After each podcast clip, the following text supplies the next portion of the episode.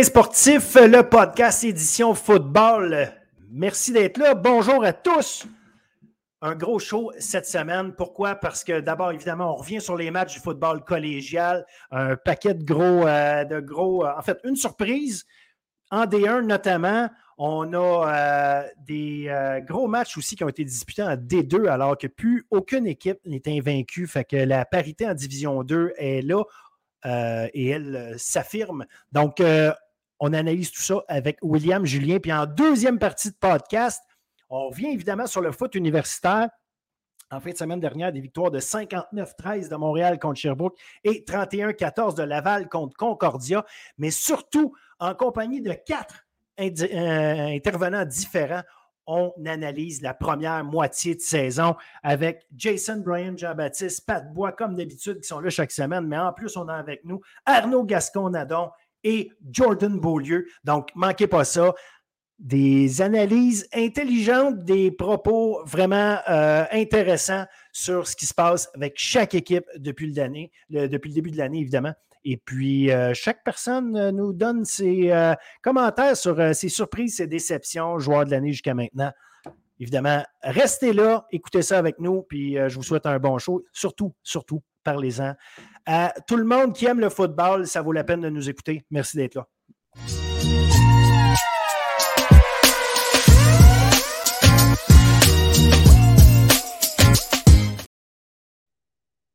Foot collégial, mes amis, avec William Julien. Salut, Will. Salut, Phil. Une autre grosse fin de semaine de football. Euh, des matchs fortement intéressants. Et, euh, ben, regarde, je pense qu'on niaisera pas trop. En partant, on va aller avec le euh, pointage qui a probablement surpris beaucoup de monde et qui lance un message très intéressant. Une victoire des Géants de Saint-Jean 28-24 contre CNDF à CNDF. Oh non, non, euh, moi de ça, là, je suis hautement impressionné. On les avait vus, Saint-Jean, faire euh, du, ravage contre euh, Vieux-Montréal la semaine dernière. L'attaque normalement, mais le travail en défensive en plus contre CNDF. je te passe la, parole, mon cher, parce que je pense qu'il y a beaucoup de choses à raconter là-dessus.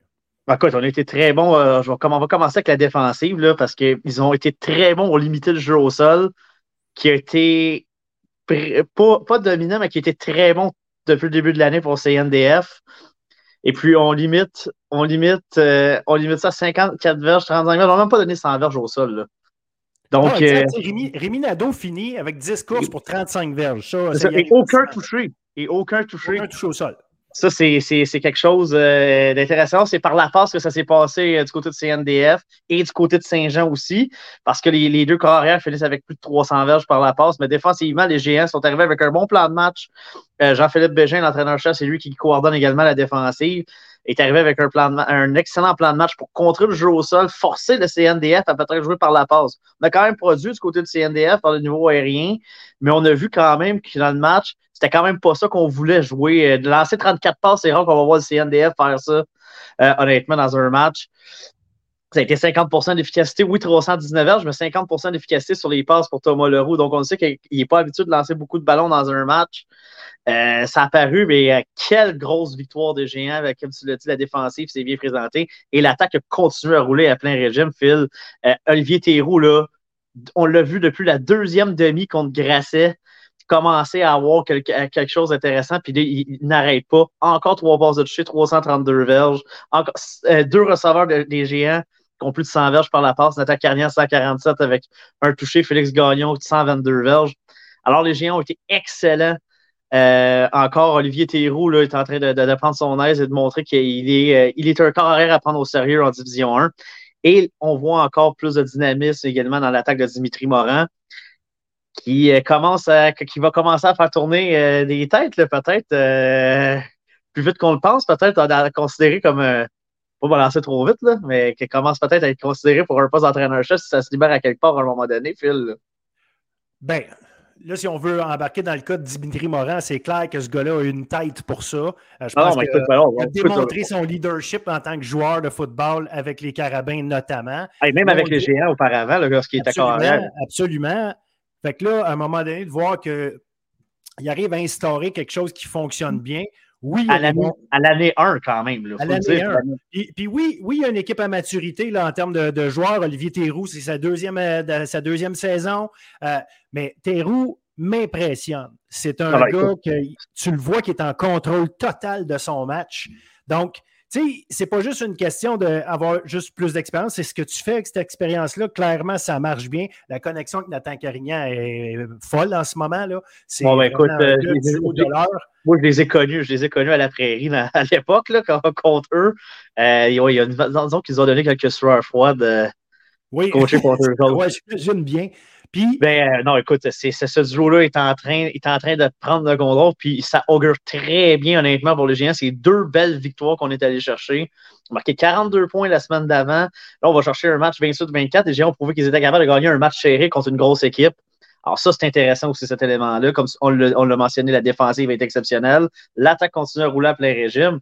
Euh, ça va être très intéressant de voir ce que les Géants pourront faire dans la deuxième moitié de saison. Exact, exact. Puis, tu sais, il ne faut pas rien enlever à Notre-Dame parce que ça reste un match serré. Je pense sincèrement que c'est Saint-Jean qui est allé faire son travail. Absolument. Il y, a, un, il y a un élément, il y a un moment où euh, ça aurait peut-être pu faire la différence à la fin. C'est à la fin du deuxième euh, quart, à la fin de la première demi, quand euh, Saint-Jean est à la porte des buts. On envoie même Mathieu Barsalou pour essayer de porter le ballon, pour essayer de franchir là où les deux verges qui restent. Et, sans punition, probablement que CNDF aurait peut-être été capable de stopper ou en tout cas. Euh, euh On est allé trois fois à l'extérieur, trois fois des courses à l'extérieur à, je, pense qu'on l'a essayé, dix fois au total avec, avec, les punitions qui arrivaient puis les, les différentes situations de jeu. C'est fou le nombre de fois qu'on l'a tenté. Euh, le, toucher, on a fini par le faire. Peut-être ça aurait été juste trois points. Regarde, l'histoire ne le dit pas puis on ne le saura jamais. Mais ça reste que ça, c'est un moment clé où euh, malheureusement les punitions ont fait mal à CNDF dans ce cas-ci, parce qu'on avait probablement une occasion là euh, de, justement lancer un message avant la fin de la demi, de montrer que, à quel point la, défensive de CNDF est puissante. On l'a vu, ils ont été puissants, ils ont, à un moment donné, quand ça fait 8, 9, 10 fois que tu, tu, essayes, tu vas finir par rentrer. Et c'est exactement ce qui est arrivé. Fait que peut-être que ça a joué. Ceci dit, euh, chapeau, chapeau, parce que Saint-Jean euh, joue du gros football, donc il faut leur donner. Là, on avait fait nos devoirs du côté des Géants. Jean-Philippe Bégin, on, elle avait dit, euh, avait dit qu'il appréhendait ce match-là comme un match pivot. Euh, pour le GM, ce qui n'était pas, ce qui était pas faux lorsqu'on voit ça et on a vu le, résultat. Euh, cette équipe-là est arrivée super bien préparée, c'est ça. Il faut donner crédit. Euh, le, le, CNDF n'a pas perdu de match par, par eux-mêmes là, non plus. C'est vraiment les comme tu, le, tu fais bien de le mentionner parce que les GM sont arrivés, c'était une équipe qui était préparée puis qui avait fait ses devoirs de, de, très belle façon pour contrer le CNDF. Puis on l'a vu juste dans les résultats contre le jeu au sol, qui était la force de, du CNDF depuis le début de la saison. Exact. Puis je veux juste lever mon chapeau à Ryan Jordi de sa fac Zébazé. Euh, franchement, là, euh, il a échappé à un moment donné Manny Tibert sur un jeu. Fait que ça paraît comme si ce coup-là, il a raté son, il a raté son, son affaire, mais le reste de son match là, a été euh, franchement A1. Donc, euh, Olivier Sarrazin aussi qui était très bon dans, dans, le match. Olivier Sarrazin qui a eu presque plaqué, là, qui, a eu, qui, a eu, quand même un bon match pour contrer le jeu au sol, justement, dans, dans ce match-là. Absolument, absolument. Limoilou-Vanier, euh, un match qui était entre l'équipe 1 et 8 qui aurait peut-être juste dû aller d'un seul bord tout le long, mais c'est pas ça qui s'est passé. à, la mi-temps de ce match-là, c'était 17-14 seulement pour Limoilou. Euh, Vanier jouait du bon football, arrivait à, créer des choses. Ultimement, c'est les quatre interceptions subies par Riley Element qui ont, euh, qui ont qui ont détruit l'équipe, qui ont enlevé toutes les chances de, gagner. Euh, je dirais même, j'ajouterais, à un moment donné, on était à porte des buts euh, en, quatrième essai, on s'est fait stopper par, euh, par Limoilou. Donc, des, jeux à la fin, des gros, gros, gros jeux défensifs à la fin qui ont fait la différence pour Limoilou. Mais Vanier a donné une bonne opposition dans ce match-là. Oui, parce que le 38-14, oui, euh, Limoilou était meilleur en deuxième demi, mais comme on dit, euh, il y a eu des interceptions dans des, dans des moments clés. Une fois dans la zone payante, entre autres, là où Vanier était, était rendu, on s'est fait stopper. Donc, le score aurait pu être beaucoup plus serré que qu'est-ce que. Et, une des interceptions, là, euh, ça a été. Limoilou, tu allais marquer un touché par la suite sur la séquence. Donc, dis-toi que si tu prends trois points ou ça pas, ben, peut-être qu'il n'y a pas de sept points de l'autre côté. Donc, ça a été beau, sais, le score à la fin, il est 38-14, mais comme on, euh, euh, quand tu regardes le match, là, euh, c'est beaucoup plus serré que ça. Puis c'est qu'est-ce qui est intéressant pour Vanier, s'ils ont réussi à faire des belles choses offensivement contre une bonne défensive. Exact. Alors ça, ça, ça, va donner, ça, ça va donner de la confiance, euh, évidemment, à, à cette équipe-là. Riley Element a quand même, oui, les quatre interceptions, il a quand même fait des très belles choses.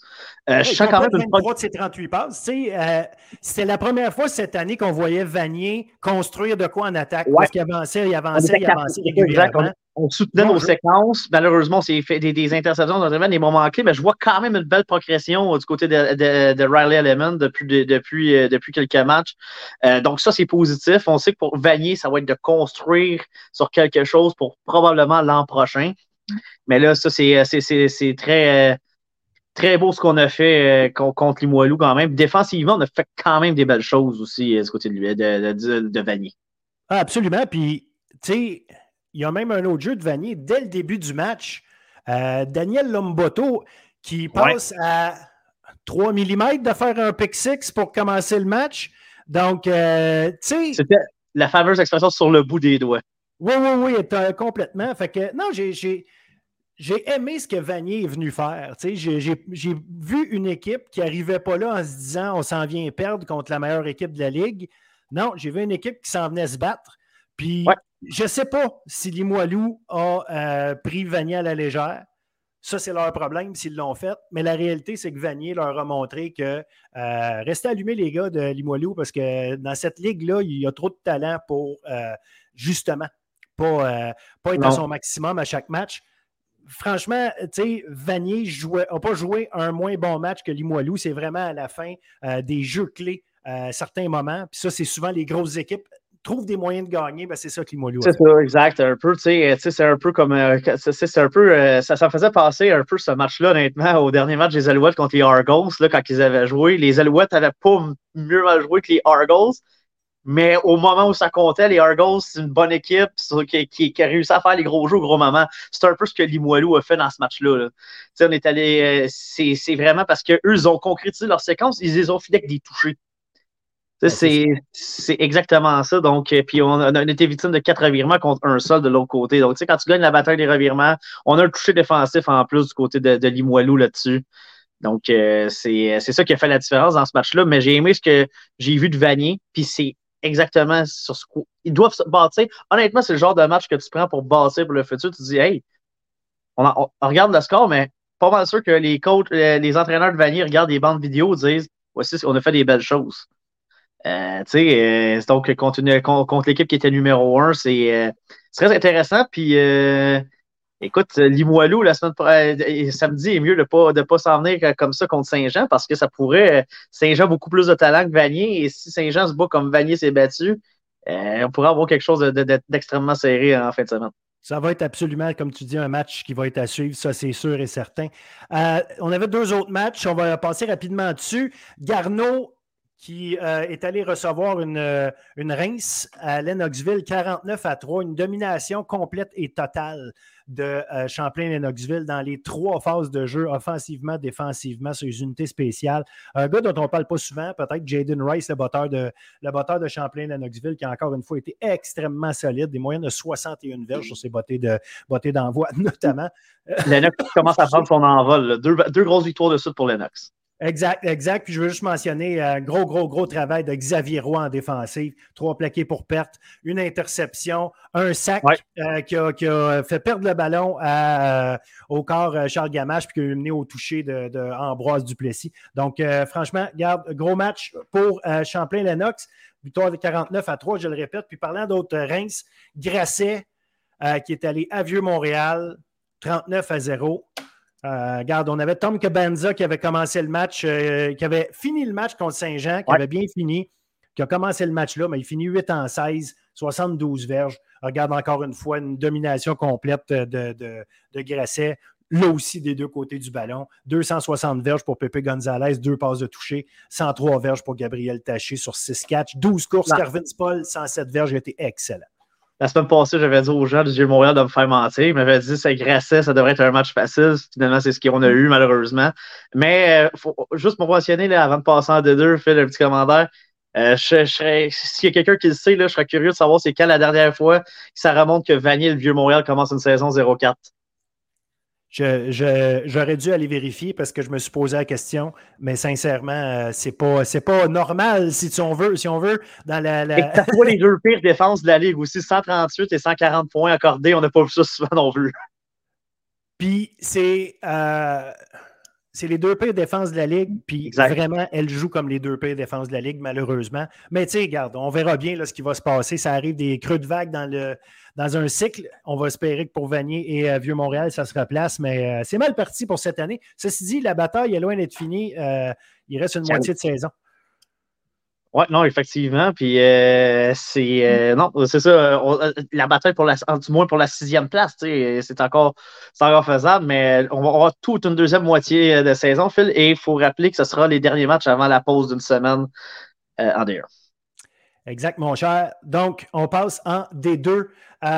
Division 2, on a eu là aussi deux gros matchs qui ont eu un impact important sur le classement parce qu'on avait deux équipes qui étaient invaincues. Mais ça n'existe plus, Phil. Ça n'existe plus. Tout le monde a déjà perdu maintenant dans la, division 2. John Abbott, pour commencer. John Abbott euh, recevait les nomades de Montmorency. Montmorency, on le sait, avait commencé 0-2. Euh, arrivait d'une victoire, courte victoire contre Valleyfield, mais une victoire quand même. John Abbott, qui était en feu, une machine, un rouleau compresseur. On est à John Abbott, mais Montmorency euh, va chercher cette victoire-là, va arracher cette victoire-là grâce à sa défensive notamment. Quatre interceptions, justement. Euh, Jonathan Claudie Saint-Cyr, deux interceptions, dont un pour un touché. sa deuxième interception, ça a été presque ramené pour un touché. Oreb Nuchogouin-Nuena en fin de match, lui aussi, une, une, interception qui a été ramenée à l'intérieur du 5. Euh, franchement, euh, une, performance en fin de match, notamment euh, au niveau de la défensive de Montmorency qui a, scellé, la, chose pour, eux. Une grosse, grosse victoire qui leur permet d'être 2-2, puis qui met maintenant John Abbott à 3 heures. Et ce, qu'on ce que je disais la semaine passée, c'était pour battre John Abbott, il faut que tu leur voles des possessions. Bon, après moi, les nomades ont entendu le message. Ils ont fait intercepter quatre fois euh, John Abbott. Après ça, offensivement, il faut que tu sois capable de faire le travail. Euh, et on le fait. Euh, on a parlé de Manuel Delaurier la semaine passée. On disait est-ce qu'il va être capable de répéter pour un deuxième match de suite? Mais écoute, il était excellent. Là. 305 verges, deux passes de toucher. Olivier, Olivier Jean a continué d'être bon. Il a encore touché au niveau. a touché seulement trois ballons offensivement un touché, mais il était excellent encore sur les retours de beauté aussi. Il a placé les, les nomades en, bonne position. Euh, donc, ça, c'est très intéressant. Donc, cette équipe-là commence à prendre peut-être quelque chose. Euh, et, si on voyait les nomades le batailler dans, cette place-là, c'est la façon dont on a gagné ce match-là. La défensive, tu en as parlé, on a volé des possessions, mais on gagne par deux possessions contre John Abbott à John Abbott. Il euh, faut le faire quand même de la façon euh, dont, dont euh, Montmorency avait quand même commencé la saison. on dit que c'est long de saison de football, c'est la preuve.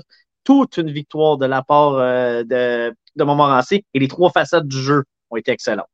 Exact, exact. Puis je, tiens à mentionner Manuel Deslauriers, corps recru pour bien le, rappeler, a quand même attrapé six receveurs, rejoint, excuse-moi, six receveurs différents, trois chacun de ces six receveurs-là a, capté au, moins trois ballons.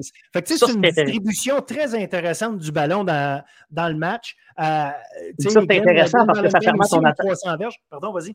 Ça permet à ton attaque de prendre un rythme, ça, que tout le monde est impliqué dans le match. Alors, si tout le monde touche au ballon, ah, puis on le fait rapidement aussi. Il a distribué le ballon rapidement. On a vu des receveurs, je pense que sur la première séquence, il y avait déjà quatre receveurs différents qui avaient attrapé des ballons. Donc, ça, c'était déjà. Euh, c'est quand même déjà intéressant. Donc, euh, quand tu mets ton attaque, puis ça, ça veut dire que il n'y a pas seulement quelqu'un, il n'y a pas seulement une arme euh, de prédilection, c'est qu'on est capable de distribuer le ballon. Donc, ça, c'est intéressant pour une offensive et très difficile à coacher pour une défensive parce que tu ne sais jamais qui peut avoir le ballon là-dessus. Donc, très intéressant ce qu'on voit du côté de l'attaque de Montmorency en ce moment. Exact. Puis, tu sais, il faut quand même le mentionner. Euh, on a 81 81, jeux offensifs du côté de, de, John Abbott on a eu le ballon longtemps, on a avancé le ballon, mais on n'a pas réussi à la fin de, à, concrétiser aussi souvent qu'on voulait. justement, hein, voler des possessions. Ça, le fait que Montmorency a volé des, des, des possessions avec des interceptions, c'est là que ça s'est joué parce que, écoute, on a tenté 51 passes côté de John Abbott dans ce match-là. 309 verges quand même pour, pour Valentine, mais quatre interceptions, c'est le, match s'est joué là. Donc, il y a un toucher défensif là-dessus comme tu l'as mentionné euh, d'entrée de jeu. Donc, euh, ça c'est là que ça s'est fait la différence. On a quand même bien couru le ballon. Valentine, c'était, c'était Valentine le meilleur porteur de ballon, par contre, euh, dans ce match-là. On sait qu'il peut faire mal avec son bras, il peut faire mal avec ses jambes. Mais là, on a été capable de l'intercepter. Il, y a, un toucher au sol, mais on a été quand même capable. lui aussi, il a bien distribué le ballon quand même. On a plusieurs receveurs qui ont touché au ballon, mais il y en a que c'est seulement une réception. Là. Mais euh, on a été. Non, on a, honnêtement, euh, je suis d'accord avec. Quelle performance à défenser de moment-ci. Puis, tu sais, ça, je voulais mentionner que les trois facettes ont été bonnes parce que, comme je disais, Olivier Jean, souvent, a, positionné euh, Montmorency euh, un, dans un terrain plus court avec des retours de beauté. Euh, donc, ça, ça a, été, euh, ça, a été intéressant, sans dire qu'il était explosif, mais il était assez bon pour mettre son équipe en bonne position. Donc, ça, ça, a, ça, ça, ça, a produit, l'attaque a produit, puis la défensive a fait la différence. Alors, c'est pour ça qu'on a gagné ce match-là, ce côté des Namades, qui seront à prendre au sérieux encore une fois cette année. Assurément, assurément. Ils seront en pause d'ailleurs la semaine prochaine. Fait qu'en plus, ils vont revenir reposer l'autre semaine suivante. John Abbott, eux autres, par contre, vont être à Sherbrooke. Et parlant de Sherbrooke, on a eu tout un match entre Valleyfield et Sherbrooke. Justement, Sherbrooke était l'autre équipe invaincue. S'en va affronter Valleyfield à Valleyfield. Et là, quand je dis tout un match, c'est tout un match parce qu'après une demi, c'est 18 euh, ou 19-0 pour Valleyfield. 19-0 Valleyfield. Et, et c'est 19-0 Valleyfield. Sherbrooke remonte la pente, ramener ça à 19-19 et ça prend un placement avec 36 secondes à jouer pour donner la victoire à Valleyfield. Euh, quel, quel, match et quel, euh, justement, quel euh, moment de extraordinaire pour les fans qui étaient sur place? Au début, probablement qu'on se disait hey, une petite facile. non, n'allez pas vous coucher. Sherbrooke s'est assuré de rendre ça spectaculaire jusqu'à la fin. Mais oui, effectivement, on est bien revenu, mais quelle victoire quand même de, de la part de Valleyfield. Euh, dans ce match-là. Euh, s'il fallait, fallait, fallait gagner du côté de Valleyfield, on ne voulait pas retomber. On, avait, on avait perdu la, euh, semaine d'avant. Donc, on ne voulait pas, voulait pas descendre au classement. Là, ça vient chambouler le classement. La défensive de Valleyfield est encore. oui, en deuxième demi, on a remonté du côté de Sherbrooke. La, la, défensive de Valleyfield a encore joué tout un match. Euh, on s'entend. Lancelot, Gilbert était encore exceptionnel dans ce match-là. Euh, Zachary Garot, Zachary Garot, qui était pas là contre Montmorency parce qu'il était, il était suspendu, revient sept plaqués dans le match. On a eu, il y a eu un bon trio. Antoine Labrosse a été excellent aussi dans le match. Donc, euh, on a vu cette défensive-là prendre les commandes. Écoute, ça a été. on, a, on a donné deux passes de toucher, là. Mais ça s'est fait. il y a un receveur. Mais le reste du jeu aérien, Valleyfield était excellent pour contrer tout ça. Euh, donc, ça a été. ça, a pris des gros jeux, ça a pris des gros jeux de Sherbrooke. Ils ont réussi à le faire. Puis il faut leur donner, là. Ils n'ont rien donné en deuxième demi, Sherbrooke. Euh, ils ont, leur, défensive s'est restabilisée, ils ont placé les choses. Ils se sont remis dans le match. Mais euh, comme tu dis, là, Valleyfield aurait très bien pu décrocher après avoir s'être fait remonter. Parce qu'il faut comprendre que non seulement c'est un placement à 36 secondes de la fin, on a remonté le terrain au complet. On partait profondément dans notre territoire. Euh, Georges-Olivier Bigonès, qui complète 10 de ses 14 passes dans le match, il en a complété probablement la moitié dans cette. Euh, ouais, à peu près. Je pense qu'il était 607 sur la dernière séquence, je pense. Pour, euh, Bon, fait que, tu sais, c'est ça que je te dis. Il, y a eu. il, a, piqué au bon moment dans ce cas-ci.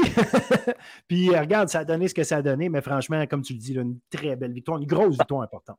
Et, on n'avait pas lancé beaucoup le ballon au début du match euh, du côté de Valleyfield parce qu'on n'avait pas besoin de le faire. Notre jeu au sol était dominant. Wepe est allé chercher 99 verges au sol, 26 euh, pour euh, Alexis. Donc, on, avait, on, avait, on était capable de contrôler le, temps avec, avec, avec notre jeu sol, d'avancer le ballon de, de belle façon. Donc, euh, mais tu sais, quand c'était le temps de, de, voir passer le ballon, on le fait. Puis ça, c'est intéressant pour Valleyfield aussi, de dire, hey, regarde, euh, c'est combien, dans n'importe quel sport, combien de fois on a vu une équipe se faire remonter, s'écrouler, euh, puis finalement échapper la victoire. Valleyfield, c'est quand même, quand même resté concentré, c'est ressoudé.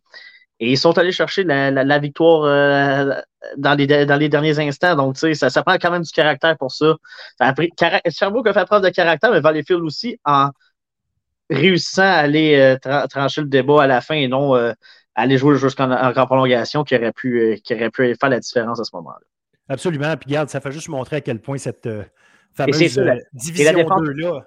Ouais, ce que je voulais dire, c'est la défense de Valleyfield là aussi. C'est comme tu l'as parlé, c'est Sherbrooke, ça a été des gros jeux. Parce qu'aérien, on n'a rien donné. Ils ont exécuté les gros jeux. Parce que sinon, là, probablement que, que, Goulet, que Goulet Ménard finit avec en bas de 100 verges par la passe, honnêtement, dans ce match-là.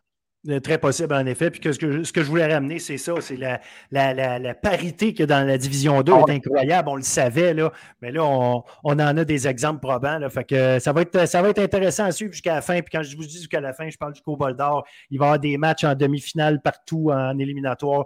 Jusqu'à la fin, vous allez trouver des très, très, très bons matchs toute l'année Quatre équipes à 3-1, Phil. Là. Quatre équipes à 3-1. Puis, euh, tu sais, Montmorency à 2-2, là, c'est pas. Euh, euh, oui, c'est ça. Montmorency à 2-2, tu as trois équipes à 2-1. Fait que non, non, regarde. en, fait, la réalité, c'est que c'est Beau Sapalache, Edouard Montpetit puis Onsic qui n'ont toujours pas gagné. Mais en réalité, euh, le, reste, le reste de la ligue euh, fonctionne, à, fonctionne à plein. Fait que, regarde, je pense que tranquillement, pas vite, on voit le portrait des éliminatoires se dessiner. On espérait voir Edouard Montpetit être plus dans la course que ça. Euh, mais Edouard, quand même, il faut le mentionner là, en fin de semaine. Là, la semaine passée, on s'était fait rosser on, espérait du côté d'Edouard Montpetit, ce qu'on s'était dit la semaine passée, sans gagner, on voulait revenir. Ils ont joué quand même un match serré contre Lionel Grou. Euh, donc, ça, c'est, au moins, ils ont ramené un peu euh, de positif dans tout ça. Absolument. Puis, regarde, une, une défaite de 28-18. Euh, un match qui s'est fini avant la fin, à peu près une minute et demie, deux minutes avant la fin, parce que Philippe Ménard-Guy, malheureusement, a subi une fracture. On m'a dit que c'était même une fracture au niveau du genou qu'il avait subi. Euh, donc, euh, une triste, triste, triste fin de match. Puis, euh, ça a pris beaucoup de temps avec une ambulance arrive sur les lieux. donc, une fois que tout le monde était, entre guillemets, prêt à recommencer, les entraîneurs se sont entendus entre eux pour dire qu'on mettait fin au match. Là. de toute façon, Lionel Gros était à la porte des buts, était en train de probablement aller marquer d'autres points. On s'est entendu sur le fait aussi que les joueurs étaient rendus froids, façon, façon de parler. Là. On, avait, on avait tout perdu notre, notre réchauffement de match, si on veut, là, donc euh, pour éviter quoi que ce soit d'autre. Puis de toute façon, ça ne donnait rien. On a décidé d'arrêter le match. Bref, on va souhaiter à, Philippe Ménagui que les choses euh, se replacent et un, rétablissement complet, surtout. Ça risque d'être long, malheureusement, mais euh, on va espérer qu'il n'y ait pas de séquelles de tout ça. Non, effectivement, on n'aime jamais ça voir ça, surtout des, blessures graves comme ça. On va espérer pour lui. Pour lui, l'important, c'est de, de, revenir en santé et non de, le, plus rapidement possible. Donc, euh, des blessures comme ça, de toute façon, tu sais que sa saison est finie. Là, on n'a pas, euh, non, de... mais, euh, donc, lui, mais fait intéressant, par contre, pour Lionel Gros, pense qu'on a eu notre réponse à ce que je disais la semaine passée. C'était Marc-Antoine Charlebois qui était de retour comme carrière. Donc, je pense qu'on avait utilisé Thomas Bergeron contre Aronsic pour lui donner de l'expérience un peu. Effectivement, ça, ça, répond comme tu dis, mais bon, c'est 114, 120 verges c'est Tristan Thibault qui a eu le euh, haut du pavé dans ce match-là. 264 verges sur 24 ça, ça, commence à être pas si mal. Fait que, bref, je pense que le, monsieur Thibault en question euh, s'enligne pour euh, un, titre des porteurs de ballon cette année en Division 2. Absolument. Autre match en Division 2, on avait Trois-Rivières qui est allé l'emporter 24-3. J'ai dit tantôt que Trois-Rivières avait toujours. Non, je n'ai pas dit que Trois-Rivières n'a pas gagné. Excuse-moi, je veux je dis n'importe quoi. C'est correct. J'ai rien dit, parfait. Euh, mon, cerveau, euh, mon cerveau fait des tilts en lisant les choses. Bref, tout ça pour dire que euh, Trois-Rivières l'emporte 24-3 contre Unsick. deuxième victoire de Trois-Rivières parce qu'ils avaient battu Beauce-Appalaches en début de saison. Benjamin Marchand, 148 verges par la passe.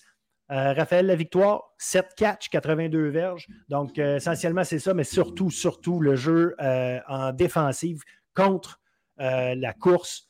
En 11 courses, Onsic, moins 10 verges. Voilà, voilà qui résume à peu près ce qui s'est passé de leur côté. Et au jeu aérien, 6 interceptions. Alors, les deux carrières combinés, 4 pour Daniel, 2 pour La Plante. Donc, il n'y a rien qui a fonctionné offensivement pour Onsic dans ce match-là. Exact, exact. Puis euh, bon, fait que, on, va, on va leur souhaiter que le mieux arrive pour le prochain match parce que euh, ça ne regarde pas très bien de leur côté depuis le début de l'année. Et parlant d'équipe que ça s'est mal passé, euh, Beauce Appalache. Ouais. 44 0 euh, contre Saint-Hyacinthe. Tu parlais de 6 interceptions pour Unsick, mais euh, Beauce a été victime de 5 interceptions. Jérémy Hayes 2, Charles Boulian 3, euh, difficile, très, très, très difficile, mais Saint-Hyacinthe, c'est une machine de football. Nelson Volel, 4. réceptions, 202 verges, 2 touchés. Donc, euh, ça, résume pas mal le match. Antoine Ouimet, 311 verges, 3 passes de toucher. C'est ce qui s'est passé. J'ai juste mentionné Johan Paquin, Agna, ouais. 3 interceptions, un sac dans le match, 2 plaqués pour perte. Fait que Samuel voilà. Lapierre aussi, qui a une interception. Il y a eu une passe rabattue aussi à un moment donné dans ce match-là. Il y a 4-5 plaqués, donc euh, avait été excellent très, aussi. Euh, dans ce match-là, on a vu les deux carrières sauter de Saint-Hyacinthe, mon ancien. Euh, faut, que je le mentionne à chaque fois quand je vois des anciens. Je suis content, Marc-Antoine Mallet qui a vu encore du terrain pour Saint-Hyacinthe. Donc, dans ce match-là, on a pris de l'expérience. Il faut avoir les de l'expérience, mais c'est non, pour Beauce Appalache. On savait que Saint-Hyacinthe, c'était une grosse une grosse machine, mais cette défaite-là, euh, pour Boss Appalache, elle fait très mal au niveau du score euh, parce que c'est un beau bienvenu en D2 pour eux euh, en ce moment. Puis ça monte, ben, je ne sais pas ce que ça monte. Saint-Hyacinthe, c'est une machine. Saint-Hyacinthe, ils s'en oh. vont pas là. vont pas là pour laisser des chances à leurs adversaires, disons ça comme ça. Donc euh, voilà. Euh, Détroit, je fais le tour rapidement. L'anneau d'hier, euh, victoire de 22-21 contre Champlain-Saint-Lambert. Drummondville, 35-21 contre Shawinigan. Outaouais, 33-3 contre Victo. C'est une première défaite pour Victo cette saison. Et, de, belle façon, par exemple, la victoire d'Outaouais, 33-3 contre, contre Victo, c'est quand même un gros message. Oui, absolument, absolument. Oui, comme tu le dis, c'est une, une sacrée belle victoire. du côté de nord-est, la Pocatière, 44-0 contre Chicoutimi. Jonquière, 51-0 contre Mérissi. Et Tedford, 16-0 contre Rimouski. Euh, je, euh, comme, comme, dirait l'autre, I rest my case. Il n'y a pas euh, grand-chose à raconter de plus. Non. Excuse-moi encore. La semaine prochaine, je veux qu'on mette l'emphase sur évidemment John Abbott contre Sherbrooke. Alors, c'est le match de la fin de semaine, aucun doute. Tu mets qui pour gagner ce match-là, toi? Oh, ben écoute, euh, tu vois les deux résultats, c'est deux équipes qui arrivent de, leur première défaite en plus. Sherbrooke arrive quand même avec euh, de la confiance parce que si tu prends la deuxième demi, ils ont quand même bien joué, même s'ils ont perdu à la fin du match. Euh, John Abbott reste quand même une machine. Je pense que c'est une équipe qui va bien s'ajuster. Écoute, je pense que j'irai avec Sherbrooke pour ce match-là, honnêtement. J'ai tendance à aller là aussi, mais écoute, deux machines, mais euh, ouais, je vais, je, vais mettre ma, je vais mettre ma pièce sur, euh, sur Sherbrooke. Et d'ailleurs, ils vont être contents parce qu'ils m'ont souvent entendu dire que je prenais pour l'autre équipe à chaque fois. C'était un addon. Puis ils se sont rendus au bol d'or puis ils ont gagné le bol d'or l'année passée, malgré le fait qu'à chaque fois, je pensais que j'annonçais qu'ils allaient perdre. Fait que là, euh, ils vont être contents de penser que je, je, je, je mets ma pièce de leur. Peut-être que ça veut dire qu'ils vont perdre, en tout cas. oui, c'est ça. Mais non, ça va, être, ça va, être, tout un match. ça pourrait être un match qui pourrait être autant euh, excitant offensivement qu'il pourrait l'être défensivement. Donc, euh, soyez pas surpris si la semaine prochaine on arrive, on vous annonce que c'est un 38-35 ou un 19-17. ça pourrait, honnêtement, c'est des choses qui pourraient arriver entre ces deux équipes-là. On sait juste pas quelle allure va prendre le match, mais on sait que ça va être très serré. Je serais très surpris qu'une des deux équipes gagne par deux possessions, honnêtement. Par plus d'une possession. Tu as, raison, mais moi, l'affaire avec euh, John Abbott, c'est que John Abbott, c'est une équipe qui frappe des circuits, qui est, qui est capable de, de, jouer à coup de coup sûr, mais avec un Glenn Valentine derrière le centre, c'est une équipe qui, qui, veut frapper des circuits. C'est un joueur qui veut frapper des circuits. Si on arrive à le contenir, puis une équipe qui est capable de le contenir euh, sans avoir l'air de, de, faire quoi que ce soit de spectaculaire, mais juste en faisant une sacrée belle job, c'est bien Sherbrooke. Fait ça, va être, euh, ça va être intéressant de suivre ce match. Et Sherbrooke, a, prouvé qu'ils avaient des bons schémas défensifs. On a souvent des blitz déguisés, des, des, euh, des couvertures serrées. Très, donc, euh, ils, vont, ils vont arriver préparés, ils vont peut-être arriver avec des stratégies que peut-être que John Abbott n'aura même pas vu sur les ventes vidéo. Donc, ça, ça, c'est Sherbrooke, c'est des petits rusés défensivement, honnêtement, pour, euh, dans, cette euh, ligue Oui, c'est du, du, Sherbrooke. On commence à les connaître tranquillement, pas vite. On commence à, reconnaître les capacités de cette équipe-là au niveau du coaching. Puis surtout, ben, je dis au niveau du coaching, c'est un bon mix de coachs puis de joueurs très intelligents qui sont capables d'appliquer ces. Euh, c'est un peu comme ça qu'on a bâti notre recrutement aussi du côté des, des volontaires. On a bâti avec, sans dire que c'est des joueurs spectaculaires, et, mais c'est des joueurs qui ont d'intelligence, qui ont le fameux football IQ. Là. L'intelligence, de la polyvalence aussi. Euh, c'est des gars que, tu sais, je sais qu'il y a des joueurs que des. Euh, je sais que Sherbrooke aimait beaucoup ça, tu sais, à un moment donné, un joueur qui peut jouer autant secondaire, qui peut jouer demi-défensif, euh, tu sais, les fameux nickel, les fameux. donc, ça, c'est intéressant. C'est une carte qu'on a dans notre jeu. C'est un peu comme ça qu'on a bâti notre défensive. donc, ça, c'est très intéressant. Ça va être très. Ça peut être un prélude au prochain bol d'or. Qui, qui chaque, semaine, chaque semaine, en D2, tu as un match qui est un possible bol d'or. Cette semaine, en D1, euh, contrairement à ce que j'aurais attendu au début de saison, ben, le match de la semaine, ça va être Limoilou à Saint-Jean. on en a parlé un petit peu, on a glissé un micro-mot euh, en début d'intervention ensemble, mais euh, Limoilou, Limoilou, est mieux d'être prêt parce que Saint-Jean, c'est une machine qui est capable de marquer beaucoup de points, on l'a vu. Par contre, euh, la tâche va être lourde parce que si Limoilou arrive là avec un couteau entre les dents, puis que les entraîneurs leur, ont serré les ouïes un peu après la performance contre Vanier, euh, peut-être que Saint-Jean peut, se faire, stopper parce que c'est toute une équipe de football que c'est Titan Limoilou. Ah, absolument. Et ça, ça va, être le, gros test pour l'offensive des géants aussi, euh, de voir qu'est-ce qu'ils sont capables de faire contre une défensive aussi, dominante que celle de, de, Limoilou. Vanier a quand même été capable de traverser le terrain, mais ils ont quand même fait les gros jeux, Limoilou, quand c'était le temps. On en a parlé. Ah, donc, euh, c'est là que ça, ça, peut jouer. Euh, j'ai hâte de voir, est-ce que la défensive des Géants peut répéter? Peut là, c'est là. Est-ce qu'elle est capable de répéter pour arrêter le jeu au sol de Limoilou après avoir arrêté celui du CNDF? Donc, ça, c'est une carte intéressante. Euh, on va vouloir avoir, tu sais, ça va être un match qui va être plus un indicateur, un indicateur pour Saint-Jean que pour Limoilou, évidemment. Euh, on va voir, tu sais, Saint-Jean, même si, mettons, ils perdent ce match-là, disons, par le score qu'ils ont gagné à CNDF 28-24, on va dire, oh, Saint-Jean est plus sérieux qu'on pense parce que, tu sais, là, on va voir est-ce qu'ils vont être capables d'arrêter le jeu au sol, comment ils vont euh, comment l'attaque va rouler contre cette défensive-là. Donc, tu sais, ça va jouer euh, à ces deux batailles-là. Ça va être la défensive de Limoilou contre l'attaque de l'attaque aérienne. Euh, des, géants de Saint-Jean et l'offensive au sol des Titans contre la défensive euh, au sol des géants. Donc, j'ai hâte de voir comment on va arriver. Autant coach parent qui va, comme tu l'as dit, probablement serrer la vis. Euh, pour ce match-là et si les Géants peuvent profiter de leurs deux grosses victoires et comment on va, réussir à s'ajuster à cette défensive-là. c'est probablement le match du week-end. Écoute, s'il fallait que Saint-Jean gagne ce match-là, on va, faire vibrer les colonnes du temple dans, dans D1, honnêtement. Euh, assurément. Ça, assurément, ça va, ça va brasser, c'est sûr et certain. Puis, euh, comme tu dis, nonobstant le, résultat, Vanier peut quand même lancer un solide message. Puis la semaine d'après, Vanier va jouer contre Champlain et Knoxville. Euh, Saint-Jean. Excuse-moi, Saint-Jean, je ne sais pas pourquoi je dis Vanier, c'est que peu importe là. Saint-Jean va jouer contre Champlain et Knoxville, pas la semaine suivante parce que tout le monde t'en pose, mais dans leur prochain match. Puis ça, ce match-là entre Champlain et Saint-Jean peut euh, déterminer qui va finir quatrième cette année. Fait que ça va être vraiment, vraiment une belle, euh, une belle rencontre à suivre, assurément. On va avoir Notre-Dame à Vanier, Garneau à Grasset. Garneau, Garneau va vouloir faire pas mal mieux que euh, la semaine passée. Est-ce qu'ils ont ce qu'il faut pour déranger Grasset? Je ne suis pas sûr. Puis Champlain et Knoxville va être à Montréal. La manière dont ça fonctionne avec Champlain et Knoxville, s'ils continuent leur travail, je et la manière comment ça fonctionne avec le Vieux-Montréal aussi. Ça, ça peut être. ben, tu sais, Vieux-Montréal, à un moment donné, il y, a des questions à se poser là, parce que si la défensive ne fait pas juste un petit peu mieux, il faut se resserrer. Là. Euh, on ne fera rien, on fera rien cette année.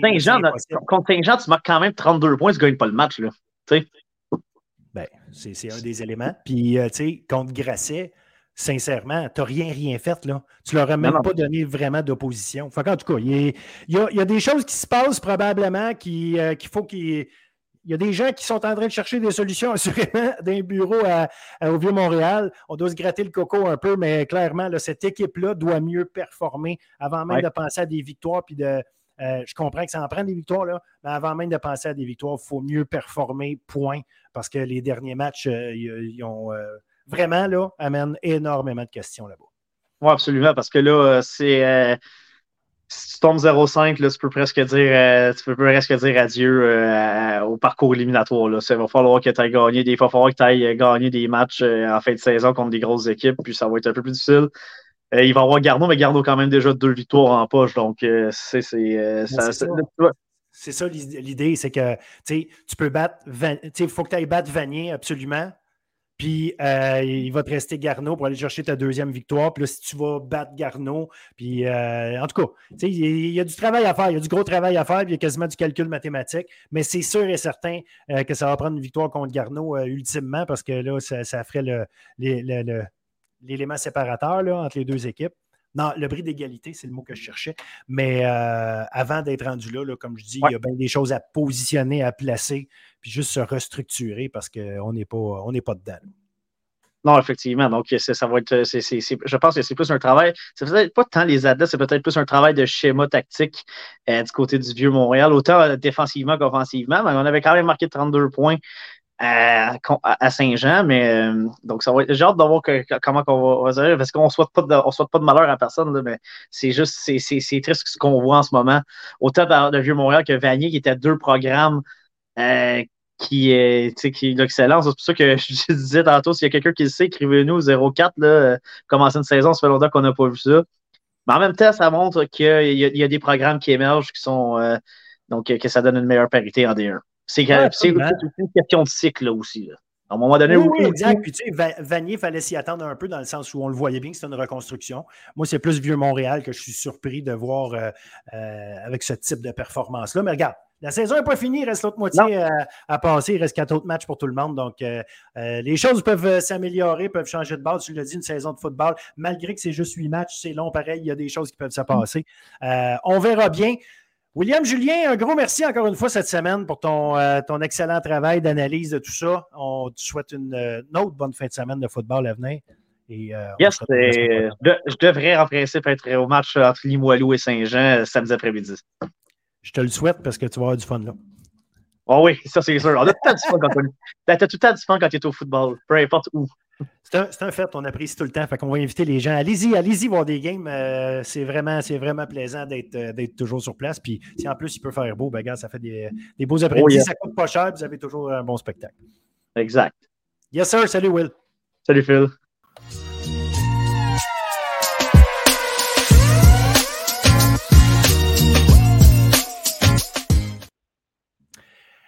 Foot universitaire, euh, on a un show spécial mi-saison pour commencer l'année. Arnaud, on ne te voit pas à face, je ne sais pas pourquoi.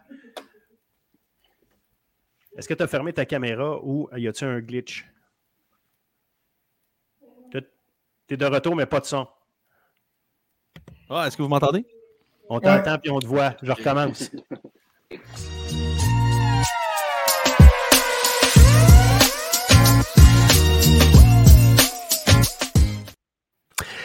Segment foot universitaire, vous voyez l'écran bien rempli. On a un show spécial de mi-saison avec vous autres. On est avec Pat Bois, Jason Brain, Jean-Baptiste, évidemment, nos gars euh, collaborateurs habituels qui sont là chaque semaine. Mais en plus, on a avec nous Arnaud Gascon-Nadon qui était là pour mettre la table au début de la saison. Fait euh, il va nous dire si ce qu'il pensait au début est encore vrai. Et on a Jordan Beaulieu, Ancien, euh, je dis ancien, est-ce que c'est encore réel que tu sois de la CFL? As-tu une chance d'y revenir? Qu'est-ce qui se passe? On en reparlera, mais euh, actuellement. Un break.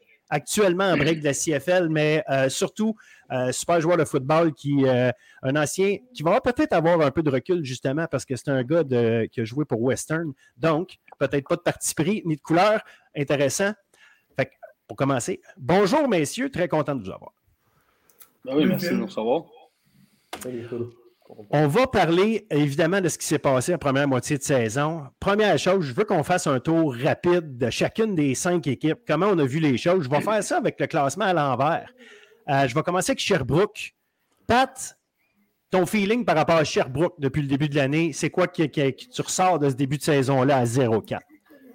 Je pense que pour euh, overall déception. Euh, les, les, nouveaux gens en place ne sont, pas encore adaptés nécessairement à ce qu'ils veulent faire. Je pense que il y, a, des, sons de cloche à, faire à Sherbrooke. Puis si, ça ne se réveille pas, la saison va être longue pour eux autres. Jason, vois ça comment? Déception, même chose? Je pense que c'est une déception, mais je pense que c'est une équipe qui. il y a beaucoup de choses on voit qui se passent. je pense que c'est une équipe qui a l'air d'être ravagée par des, blessures. C'est une équipe que je pense que physiquement et mentalement, euh, c'était des, un début de saison très éprouvant. Je pense qu'offensivement, ils ont eu beaucoup de mal à comme s'adapter et s'ajuster à, leur nouveau système offensif. Euh, je pense que du côté défensif, les blessures, puis juste les, situations difficiles dans lesquelles leur attaque les a positionnés, ça a, comme, ça a rendu les choses encore plus compliquées. pour moi, c'est un peu ça le bilan pour Sherbrooke. C'est vraiment une saison à laquelle que je pense qu'aucun des coachs euh, là-bas s'attendait. Arnaud? Euh, ouais, même chose. Écoute, euh, Sherbrooke qui ont quand même échappé deux matchs contre McGill puis contre Concordia, notamment Concordia à domicile en prolongation. C'est un peu inacceptable. Quand on, en avait parlé au début d'année, tu sais, Sherbrooke, c'est un. C'est peut-être pas le même avantage de jouer à la maison que Laval en termes de, de présence au match, mais à cause du terrain qui est tellement particulier, pour moi, je vois vraiment que c'est un net avantage qu'ils doivent prendre vraiment en considération à, chaque euh, début de campagne.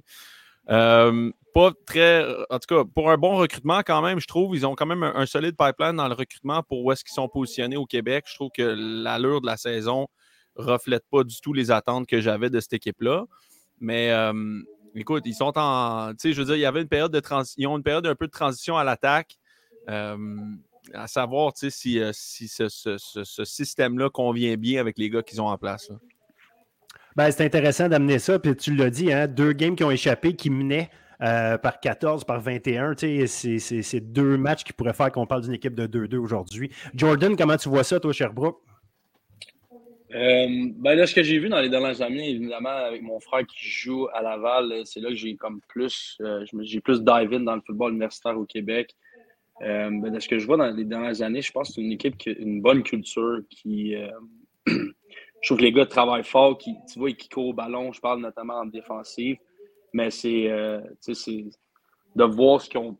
Moi, j'ai pris ça après la première game contre Laval. J'ai dit que Sherbrooke allait finir dernière place cette année. Puis je pense que ça se concrétise en ce moment. Les deux autres équipes comme Concordia et McGill, je trouve qu'ils ont un net avantage sur eux. Je trouve qu'ils jouent du meilleur football que, que Sherbrooke.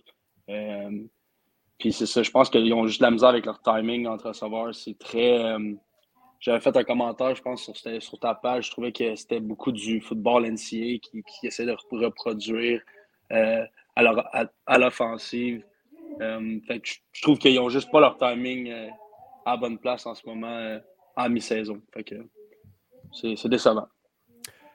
Je pense que ça résume assez bien effectivement ce qui se passe, des déceptions, des, euh, choses qu'on s'attendait peut-être à les voir exécuter mieux. Mais tu l'as dit, Jason, un paquet de blessures aussi qui défait probablement des, petits détails qui doivent être euh, exécutés dans, dans, leur cas. Puis euh, on deal avec des joueurs qui sont euh, c'est Coach Lecomte lui-même qui m'en parlait. Deal avec des joueurs qui sont peut-être pas encore prêts à jouer au niveau où est-ce qu'on les attend.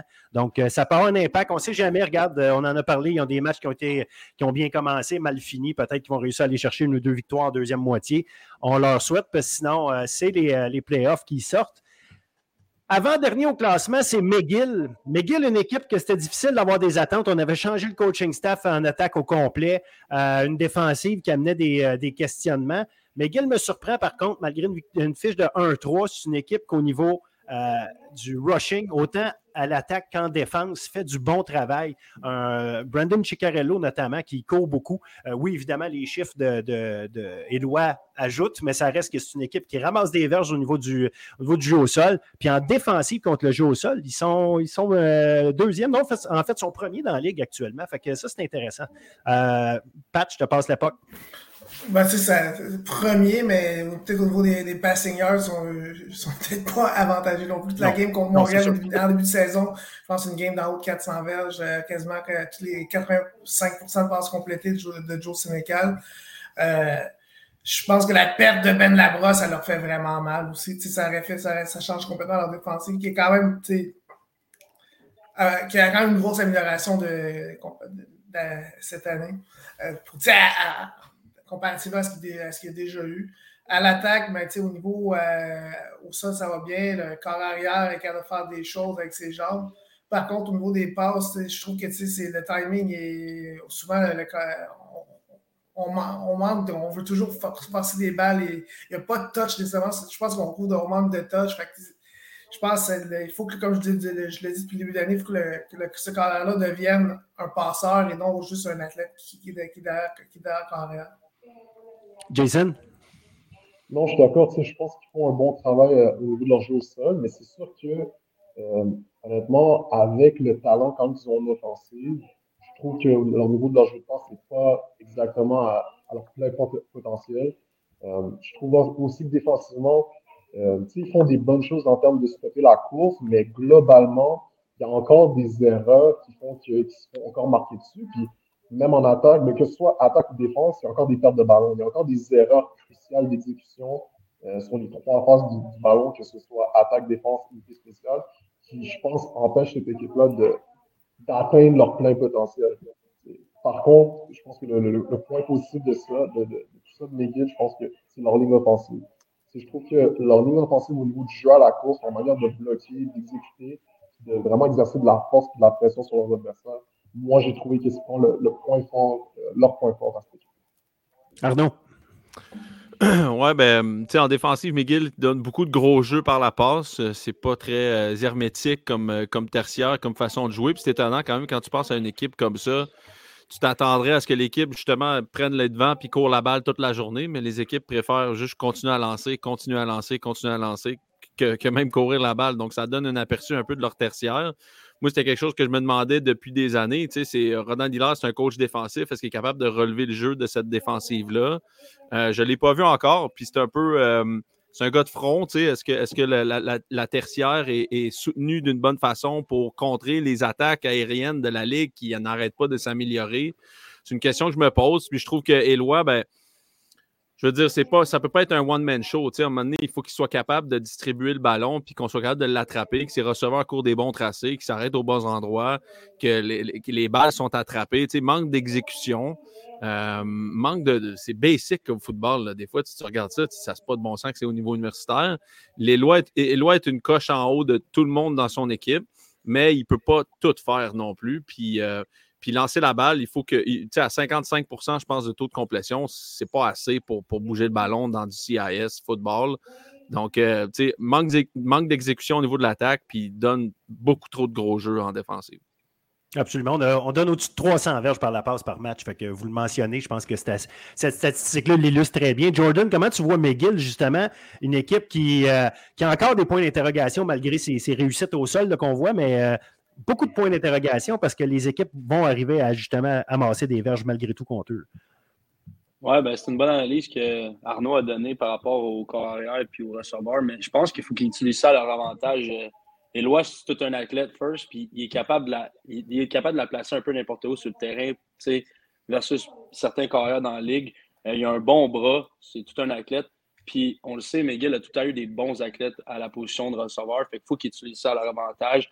Euh, oui, 50% de complétion, c'est pas bon, mais il faut, faut, que tu, faut que tu prennes des risques. Il faut que tu pousses la, la balle downfield. Euh, puis, obviously, je pense qu'il faut, faut aussi être capable de courir la balle parce que pour ouvrir ton jeu, de passe, il faut que tu ouvres ton jeu au sol. Euh, fait il a dit one man show, je pense que c'est de continuer à aller là-dedans, mais comme mieux améliorer son, euh, son timing avec les receveurs. Puis en termes de défensive, moi, de ce que je, que je vois, puis ce que j'ai compris, parce que j'ai euh, un bon ami, euh, dans le fond, le, copain à ma soeur a joué à McGill pendant cinq ans.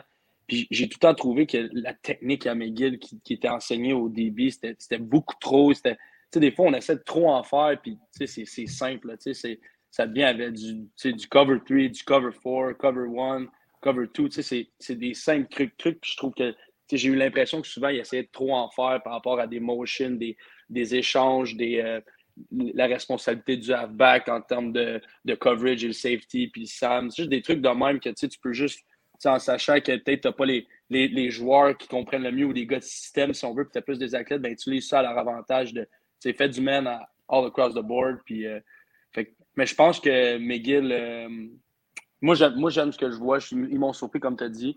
Mais là, il faut qu'ils closent les games qu'ils peuvent pour la deuxième demi de la saison peut-être aller chercher justement plus de, réception de la part de, gars comme Abdallah Traoré, qui est une solide recrue, un gars de 6 pieds 5, mais tu sais, euh, capter plus de balles. on l'a vu échapper plusieurs ballons, éviter que ce soit euh, juste euh, Darius Simmons qui devienne le gars, le go-to guy de ce côté-là. Concordia, Concordia qui a eu beaucoup de difficultés l'an passé à, justement finir le travail, aller chercher des victoires.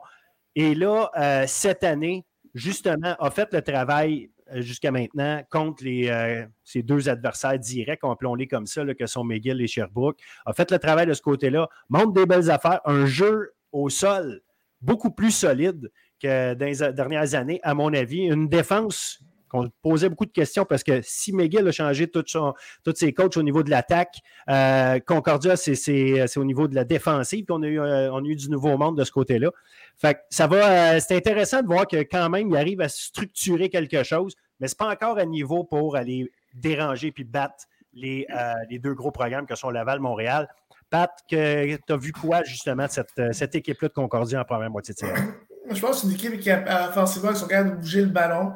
Euh, par contre, contre les grosses équipes, Laval-Montréal, c'est une équipe qui n'a pas clutché en, début de game. Souvent, c'est contenté de placement, raté. Puis depuis le début d'année, il a beaucoup de longs jeux. Souvent, on en début de game, on a travaillé souvent des, petites passes, des RPO. Après ça, on essayait des double moves euh, sur des gros jeux. Puis les receveurs étaient découverts, mais le ballon était overthrown. Donc, ça, depuis le début de l'année, je trouve que Olivier Roy a tendance à. Il, manque de, il, finit pas les gros jeux sur des longues passes. Ça, c'est à de semaine en semaine, je le vois. Aussi, au niveau de l'attaque, il bouge bien le ballon au niveau au sol, mais on s'est offensé qui est beaucoup axé sur les RPO. Puis de temps en temps, on devrait se contenter de donner le ballon à Chembe, qui, est une force pour eux. Puis ça arrive souvent que on, on, sur un essai qu'on fait RPO, on passe sur des incomplètes, puis si on avait donné le ballon à Chembe, mais il y aurait peut-être eu 5-6 verges, meilleure position pour le deuxième, le deuxième essai. Jason? Défense, euh, excuse, défense, excuse-moi, défensivement, euh, on voit l'impact de Polo en défensive. Euh, les, gars sont prêts, mais il manque un petit peu de, je pense, de profondeur dans cette équipe-là, au niveau, surtout au niveau des, unités spéciales pour être capable de jouer une game complète contre Montréal et Laval.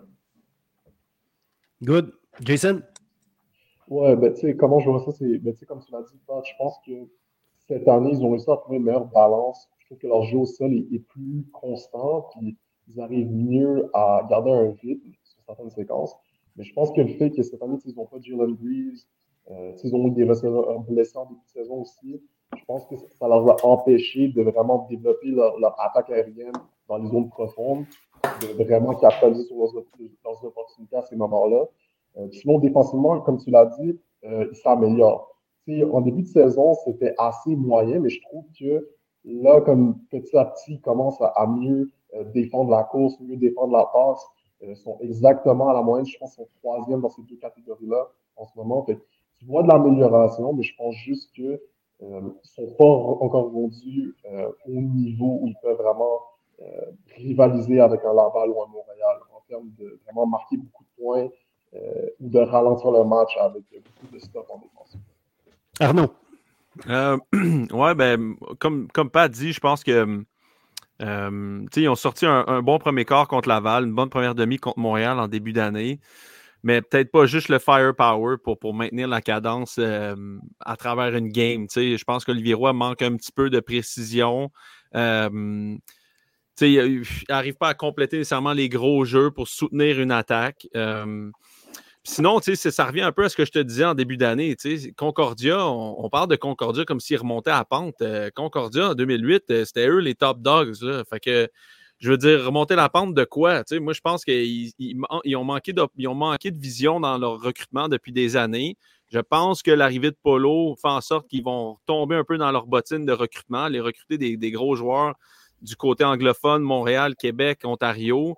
Euh, même ils peuvent virer ça jusqu'aux États-Unis. Je veux dire, c'est ce que Concordia a toujours été. C'est, ça fait longtemps qu'il n'y a pas eu un gars de Concordia qu'on se disait qu'il va jouer pro. Je veux dire, ça fait longtemps une bébite de fois. J'ai vu Corey Watson, que j'ai été voir la game. Moi, euh, j'ai amené mon, petit gars voir la game contre Montréal, la, première de l'année. On est resté un peu. J'ai vu Corey Watson, ça m'a rappelé à quel point le monde, tu sais, Corey Watson, c'était Concordia, ça, avant. C'était un, c'était une bébite, là. C'était malade, là. 6 pieds 4, euh, courait comme. C'est quoi son nom, le backer? Euh, Corey Greenwood? Corey Greenwood, euh, les frères Donovan. je veux dire, il y en a eu des athlètes qui ont passé par Concordia. J'en vois comme pas vraiment maintenant depuis des années.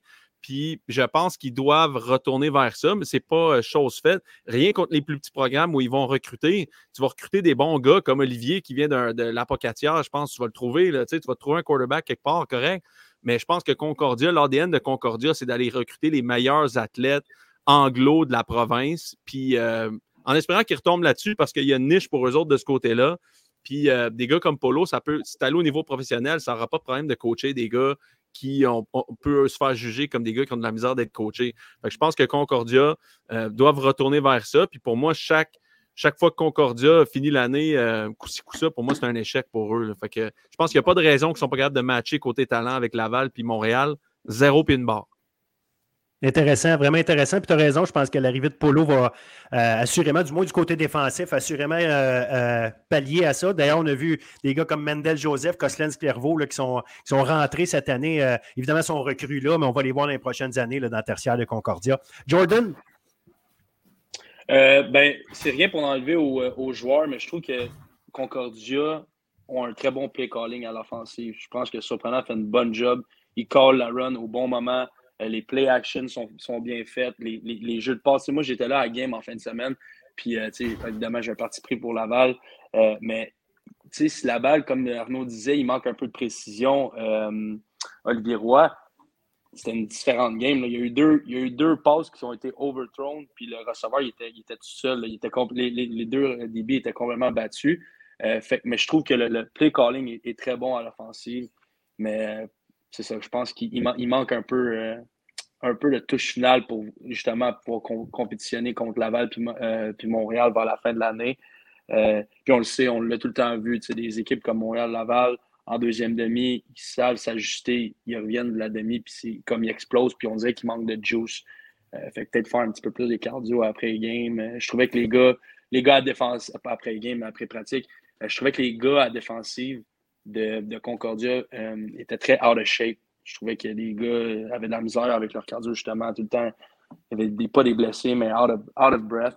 Fait que peut-être travailler ça. Puis oui, comme vous disiez, euh, l'arrivée de Polo, euh, moi qui m'a coaché un petit peu à Ottawa quand j'étais pour les Red Blacks, ça va être une très bonne ajoute pour, pour eux dans au terme du recrutement. Là. Excellent. Puis effectivement, euh, pour Concordia, il y, a, un paquet d'éléments. Puis tu le mentionnais tantôt aussi, Jason, euh, s'il y en a un Jalen Greaves, euh, on le sait qu'il y a eu un gros, gros problème de santé là, dans, la saison morte. Mais si ce gars-là peut venir à la fin de la saison, ça va faire une arme de plus parce que Ezekiel Tied fait du solide travail euh, avec euh, dans le, groupe de, receveurs. Jacob Salvaille est revenu. Fait que peut-être que c'est des armes ici et là, euh, des gars qui ont un petit peu plus déjà établi des, connexions avec Olivier Roy dans le temps qui peuvent faire une différence. Ou est-ce qu'il va peut-être essayer de les trouver plus vite? Parce que ce que j'ai compris, en tout cas, vous êtes meilleur que moi pour l'analyser, mais il y a des prises de décision aussi peut-être un peu plus rapides des fois qui vont lui permettre de de, s'installer pour, euh, euh, lancer son ballon. On va peut-être être plus précis avec ça, mais bon, euh, ça reste mon call de Gérard d'Estrade. On tombe dans les deux gros clubs. Laval et Montréal. On va commencer avec Laval. Laval qui détruit tout sur son passage, sauf évidemment Montréal, mais on en reparlera tantôt. Comment vous voyez ça, Laval, l'équipe championne en titre? Est-ce que c'est un club actuellement qui joue avec comment je pourrais dire, la, façon de penser, la façon d'agir sur le terrain qu'une équipe qui peut euh, faire une répétition de ses exploits de l'an passé. Je sais qu'on a plusieurs blessés importants, mais euh, comment vous voyez ça? Je vais commencer à l'envers. Tiens, Jordan, euh, commence donc avec Laval. Son suspect un peu Laval. Je, regarde, je regarde l'offensive, ça, clique moins. C'est moins ce que Laval a été l'année passée, évidemment, avec une saison qu'ils ont eu l'année passée. Euh, mais c'est pas une excuse parce qu'ils ont tellement de profondeur. C'est ce qui fait que Laval est autant bon, c'est leur profondeur. Euh, je pense que ils ont eu un mauvais match. Je veux dire, les erreurs qu'ils ont faites contre Montréal, c'est pas pardonnable quand tu joues contre une équipe qui, qui a autant de talent, huit revirements, dont deux ses unités spéciales. Statistiquement parlant, je veux dire, les chances que tu vas gagner ce game-là sont quasiment à, zéro. Là, je veux dire, avoir donné le ballon comme ça. Euh, mais là, de ce que moi, l'inside que j'ai de Laval euh, directement, c'est que les gars, les gars ils, se réveillent tranquillement, puis ils savent que ça n'a pas été, même la semaine passée, c'était pas convaincant comme game, euh, comme victoire contre Concordia. Ils sont pas satisfaits de ça. Euh, mais il va falloir que, falloir que le carrière se réveille un petit peu plus, puis que le timing se fasse, se fasse plus fluidement, je pense, avec les receveurs. Puis, euh, mais j'ai confiance que moi, je pense que overall, Laval, c'est une meilleure équipe que Montréal. Il faut juste que là, ça clique, puis que ça, ça, ça s'enligne vers le droit chemin. À quel point, justement, puis je vais envoyer la, envoyer la passe à Arnaud là-dessus, mais à quel point le fait que Euh, bon, Mittal, bon, il est arrivé ce qui est arrivé. Il a dû rater un match de suspension. En plus, il a été blessé pendant la fin du match contre, contre Montréal. À quel point le fait de Muganda, qui n'est pas là depuis le début de l'année, il souffre de symptômes de commotion. Est-ce qu'il va revenir quand? On ne le sait pas. Euh, des gars comme ça, à quel point, à un moment donné, ça, ça dérange puis ça affecte peut-être Laval, puis que euh, dès que ces gars-là vont revenir, s'ils arrivent à, un top shape, est-ce qu'on va retrouver le Laval? C'est-tu juste ça qui manque ou il y a d'autres choses? Mais non, je veux dire, euh, il, y, a, qui, quand tu compares les équipes, il y a qui de Montréal qui, qui, est meilleur que Laval à chaque position? Tu Il y a-tu juste carrière? Peut-être euh, Farinacho, il est peut-être meilleur que Justin Cloutier en ce moment, mais à part ça, c'est pas mal juste quand tu compares position par position, là, Laval est meilleur partout, là, même si, ben, je pense, là, à, mon humble avis, là, je pense peut-être à part au poste de, de linebacker. Après ça, tu compares chaque joueur, chaque joueur, tu passes à travers du tableau. Euh, ça se peut que Laval soit meilleur partout. Il n'y a pas d'excuse. Je pense que Jonathan Sénécal est vraiment une coche en haut. On pourra en parler tantôt pour, euh, pour l'Université de Montréal. Je pense que Laval, c'est un peu mon analyse que je faisais l'année passée. C'est la c'est la, gimmick d'être toujours meilleur, d'être toujours favori. Comment tu deals avec ça? Comment tu vois ça? Euh, ils ont les meilleurs joueurs de la province. Sont, ils ont les poches pleines. Je veux dire, tu as deux, trois, quatre gars qui seraient partants partout dans chaque équipe qui sont dans cette équipe-là, qui sont habillés. Mais comment tu sors? Le chandail, tu le mets comment sur le dos? Est-ce que tu sors avec le couteau entre les dents ou tu sors assis sur une chaise de plage? C'est un, L'année passée, c'était un peu ça. Je veux dire, moi, c'était un peu comme OK, mais je regarde mon, ancienne équipe, puis est-ce que je trouve qu'ils ont de l'air de jouer à leur plein potentiel? Je trouve pas, tu sais, mais c'est un peu le. C'est le challenge que Glenn fait face et que tous les coachs font face depuis autant d'années. Tu si tu recrutes tout le monde, comment tu fais pour tenir les gars euh, euh, vraiment réveillés puis euh, jouer à leur pleine capacité? C'est pas facile. mais c'est sûr que tout passe par Arnaud, surtout si, Mittal est blessé tout passe par Arnaud. Puis ça, je, t'avoue que je suis content de voir ça un peu. Tu où est-ce qu'Arnaud est maintenant? Euh, moi, j'avais des doutes un petit peu techniquement l'année passée. Je trouvais qu'il est quand même jeune. Je trouvais que ses pas n'étaient pas clairs. Je trouvais que ça. sais, il, est calme, sûr, mais OK, mais ta lecture du jeu, t'es pas. Comment tu diriges ton. T'es pas avec ton. Toute ta mécanique, je trouvais que c'était étrange. Après ça, je me disais, OK, mais il y a, quand même, c'est des jeux simples qu'on lui demande de faire. Puis là, j'avais hâte de voir ça cette année. Disons que ça n'a pas répondu à l'appel, je pense, au, dernier match, euh, quand Mittal est tombé, puis quand Mittal était blessé. Donc là, OK, correct. On est la meilleure équipe au pays. On a le meilleur recrutement au Québec depuis que tout le monde se rappelle. Euh, on ne devrait pas ralentir si Mittal n'est pas là. On doit trouver d'autres options. Edouard Arsenault, moi, je l'aime beaucoup. Euh, mais c'est pas le même joueur que Mittal. Mittal, c'est un gars qui pogne la balle à 4 verges puis il ramasse 17 verges. Fait il peut tout faire aussi. Pour moi, Laval n'a pas d'excuses. Je pense que across the board sont meilleurs que toutes les autres équipes dans cette conférence-là, à part peut-être au poste de carrière. Puis là, ça dépend jusqu'où tu es capable d'amener ça. Arnaud, il a quand même battu tous les records au niveau cégep. Donc, euh, il n'y a pas d'excuse pour moi. C'est Laval doit jouer à, un niveau plus haut que les autres. Puis euh, doivent essayer de contenir Jonathan, ce qu'ils ont quand même bien fait, je trouve, dans le dernier match, à part peut-être schématiquement, peut-être qu'ils l'ont échappé un petit peu euh, sur euh, jouer la, cohésion entre la tertiaire et la ligne défensive. Mais je veux dire, ils sont toujours bien préparés. Pour moi, il n'y a pas d'excuse. Jason! Ouais, je suis un peu d'accord avec vous. Je pense quand même que Arnaud joue bien cette année. mais je pense que le problème avec Laval, au niveau de l'attaque, je pense qu'il y a un, certain manque de cohésion parce que je trouve que leur jeu au sol est vraiment pas aussi bon que l'an passé. je sais qu'en passé, ils avaient David Dallas, un joueur qui a mis beaucoup de polyvalence. Euh, ils avaient Kalenga Muganda, mais il n'a pas joué beaucoup l'an passé, puis même beaucoup cette année à cause de blessures. Mais quand même, je trouvais qu'au niveau de leur porteur de ballon, euh, ils amenaient un, dynamisme, puis beaucoup de cohésion dans leur manière d'attaquer, puis de, choisir leur moment. Puis il y avait une belle polyvalence. Puis je trouvais que c'était plus fluide, plus rythmé. Là, je trouve que cette année, leur jeu au sol n'est pas exactement là.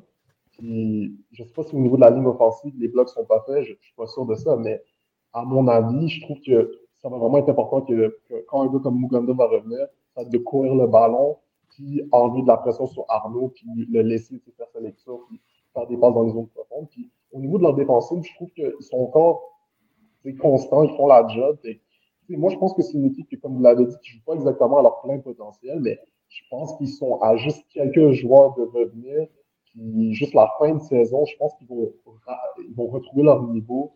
Puis quand les, séries éliminatoires vont commencer, ils vont être à leur plein potentiel. C'est vraiment ça ma Je suis d'accord.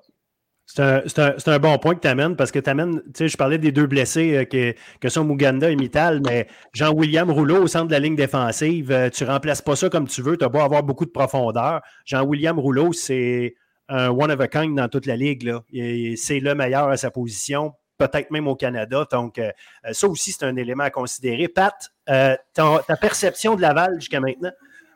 Je pense que défensivement, c'est une, une, équipe dominante. Euh, comme Arnaud disait, il y a certains, certaines choses qu'ils ont faites contre Montréal qui, qui, qui ont peut-être fait en sorte qu'il n'y a pas manqué de cohésion de centre adversaire et la, la, ligne sur certains coverages, mais à part ça, c'est une équipe qui défensivement sont sa coche, puis c'est une équipe qui est dominante en défensive. Euh, au niveau de l'attaque, je trouve que souvent, on, est, on prend du temps avant d'établir un peu l'attaque au sol. on n'a pas Laval avec la, c'est probablement l'équipe la meilleure ligne offensive du circuit. on n'essaie pas d'imposer le jeu au sol tant que ça comparativement à d'autres années. Je trouve souvent, on est même sur, on est souvent plus en, mode pass first. Puis, je pense qu'on est, on est receveur pour le faire aussi. Mais même si Kalinga n'est pas là, les, les, cinq running backs à Laval pourraient être partants dans, toutes les équipes de la Ligue. Euh, je pense que la perte de David Dallaire leur fait quand même mal. C'est un gars qui est un, une grosse arme. C'est un gars qu'Arnaud aimait euh, lancer le ballon en, pour avoir des gros jeux l'an dernier. Donc, je pense que c'est un gars qui n'ont pas remplacé cette année.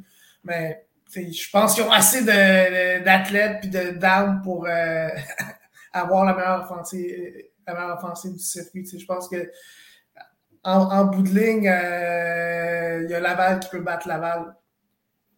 Même si, comme euh, à Montréal, le Montréal euh, a des bons joueurs, mais je suis d'accord avec Carlo que overall, sur papier, Laval a plus de. si tu compares chaque parterre, je pense que Laval a un, avantage. C'est reste à savoir si le corps de l'équipe est assez fin après avoir gagné comme l'année passée pour pouvoir se rendre jusqu'au bout.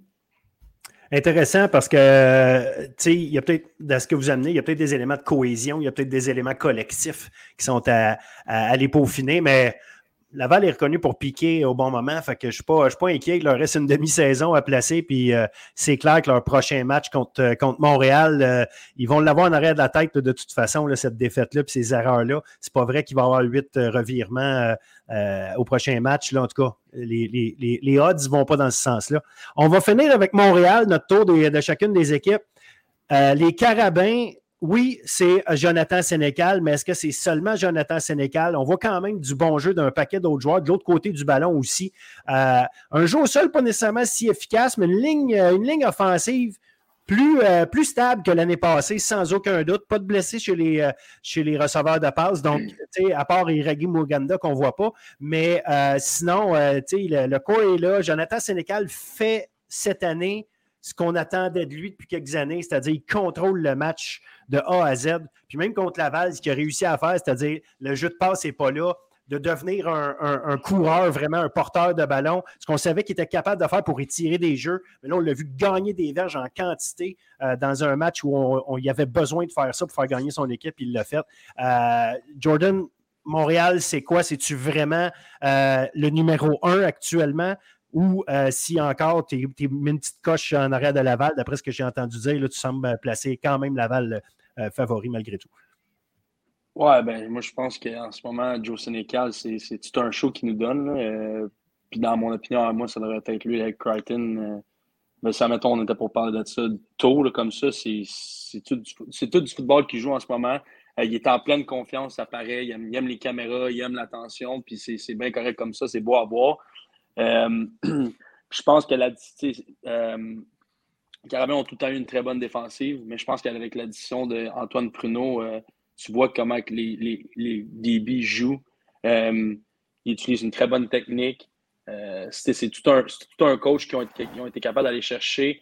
fait d'avoir ça dans, ton, dans ta défensive, lui, puis euh, j'oublie le nom du, du coordinateur défensif. Denis Touchette. Denis Touchette. Denis Touchette, exact, excusez-moi. Euh, L'addition, lui puis Denis, ensemble, ça doit, ça, doit faire des, des, des sales meetings puis des, des bons euh, plans de match. Fait que je pense que ça, ensemble, ça fait en sorte que les Carabins sont that much better. Euh, puis c'est ça, de temps aussi longtemps que tu frappes pas Joe Sénécal puis tu le laisses faire ce qu'il veut faire, ben, les Carabins vont faire ce qu'ils font en ce moment, puis c'est de gagner. Mais je continue de penser que sont, sont une petite coche en dessous de, ce que Laval pourrait être. Mais ça, on ne le saura pas tant longtemps qu'on ne le voit pas. Mais moi, j'aime, voir ça. J'aime voir comment un, un carrière comme Joe est capable de produire. il y a des bons, ils ont aussi des très bons receveurs. le petit Carl Chabot, il y a Hassan Desso, il y a, il y a, des, gros joueurs là. Puis le petit running back numéro 24 aussi. J'aime ce que je vois. Fait que j'ai, hâte, j'ai hâte de voir ce que la deuxième, deuxième demi de saison va, va nous réserver. Arnaud? Ben, moi, je pense que c'est ce que je dis en début d'année, puis c'est ce que j'ai martelé à Antoine tout l'été. Je dis, si vous ne gagnez pas, vous, êtes, euh, vous êtes vraiment un échec. je mettais de la pression. J'ai même vu Denis Touchette. Euh, J'ai refait le même speech. je les brasse un peu, mais c'est correct. Denis, je le connais. Ça fait longtemps. il me coachait au vieux en 2005. Fait que ça fait bien longtemps que je les connais, ces gars-là. Antoine, j'ai tout de suite vu le, avec à regarder la, game, je j'ai juste vu un jeu à un moment donné de Bruno Lagacé sur Mittal. Mittal a, couru comme un post corner sur les, lignes. Tu as vu Bruno tout de suite. Bruno Lagacé est un bon joueur, mais tu sais, passe en arrière, lit les hanches, jump tout de suite le, post corner. J'ai fait Oh, ça, j'ai déjà vu ça quelque part.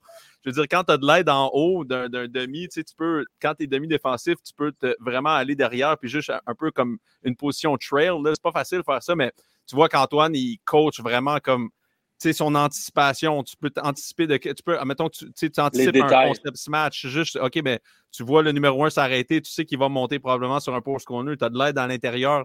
Fait que, juste de choisir une hanche puis d'être capable de jumper ça, c'est de toute beauté. Là. Moi, je regarde ça, c'est magnifique. Puis je pense que la combinaison entre Denis et Antoine est intéressante parce que Denis, moi, en 2005, il me coachait, ça a toujours été un gars de front. Pas Il connaît tout, mais c'est un gars de front. Antoine, c'est vraiment un gars de coverage. Fait que je pense que la, combinaison est vraiment intéressante de ce côté-là. Euh, puis leur défensive joue bien. Euh, leurs deux secondaires, Farinacho, puis euh, l'autre, numéro 19. Miassen, Harold. Il joue au foot en tabarouette aussi. probablement, c'est les deux meilleurs joueurs de la conférence en ce moment avec du côté défensif. Je trouve que les deux sont solides porte cette défensive-là.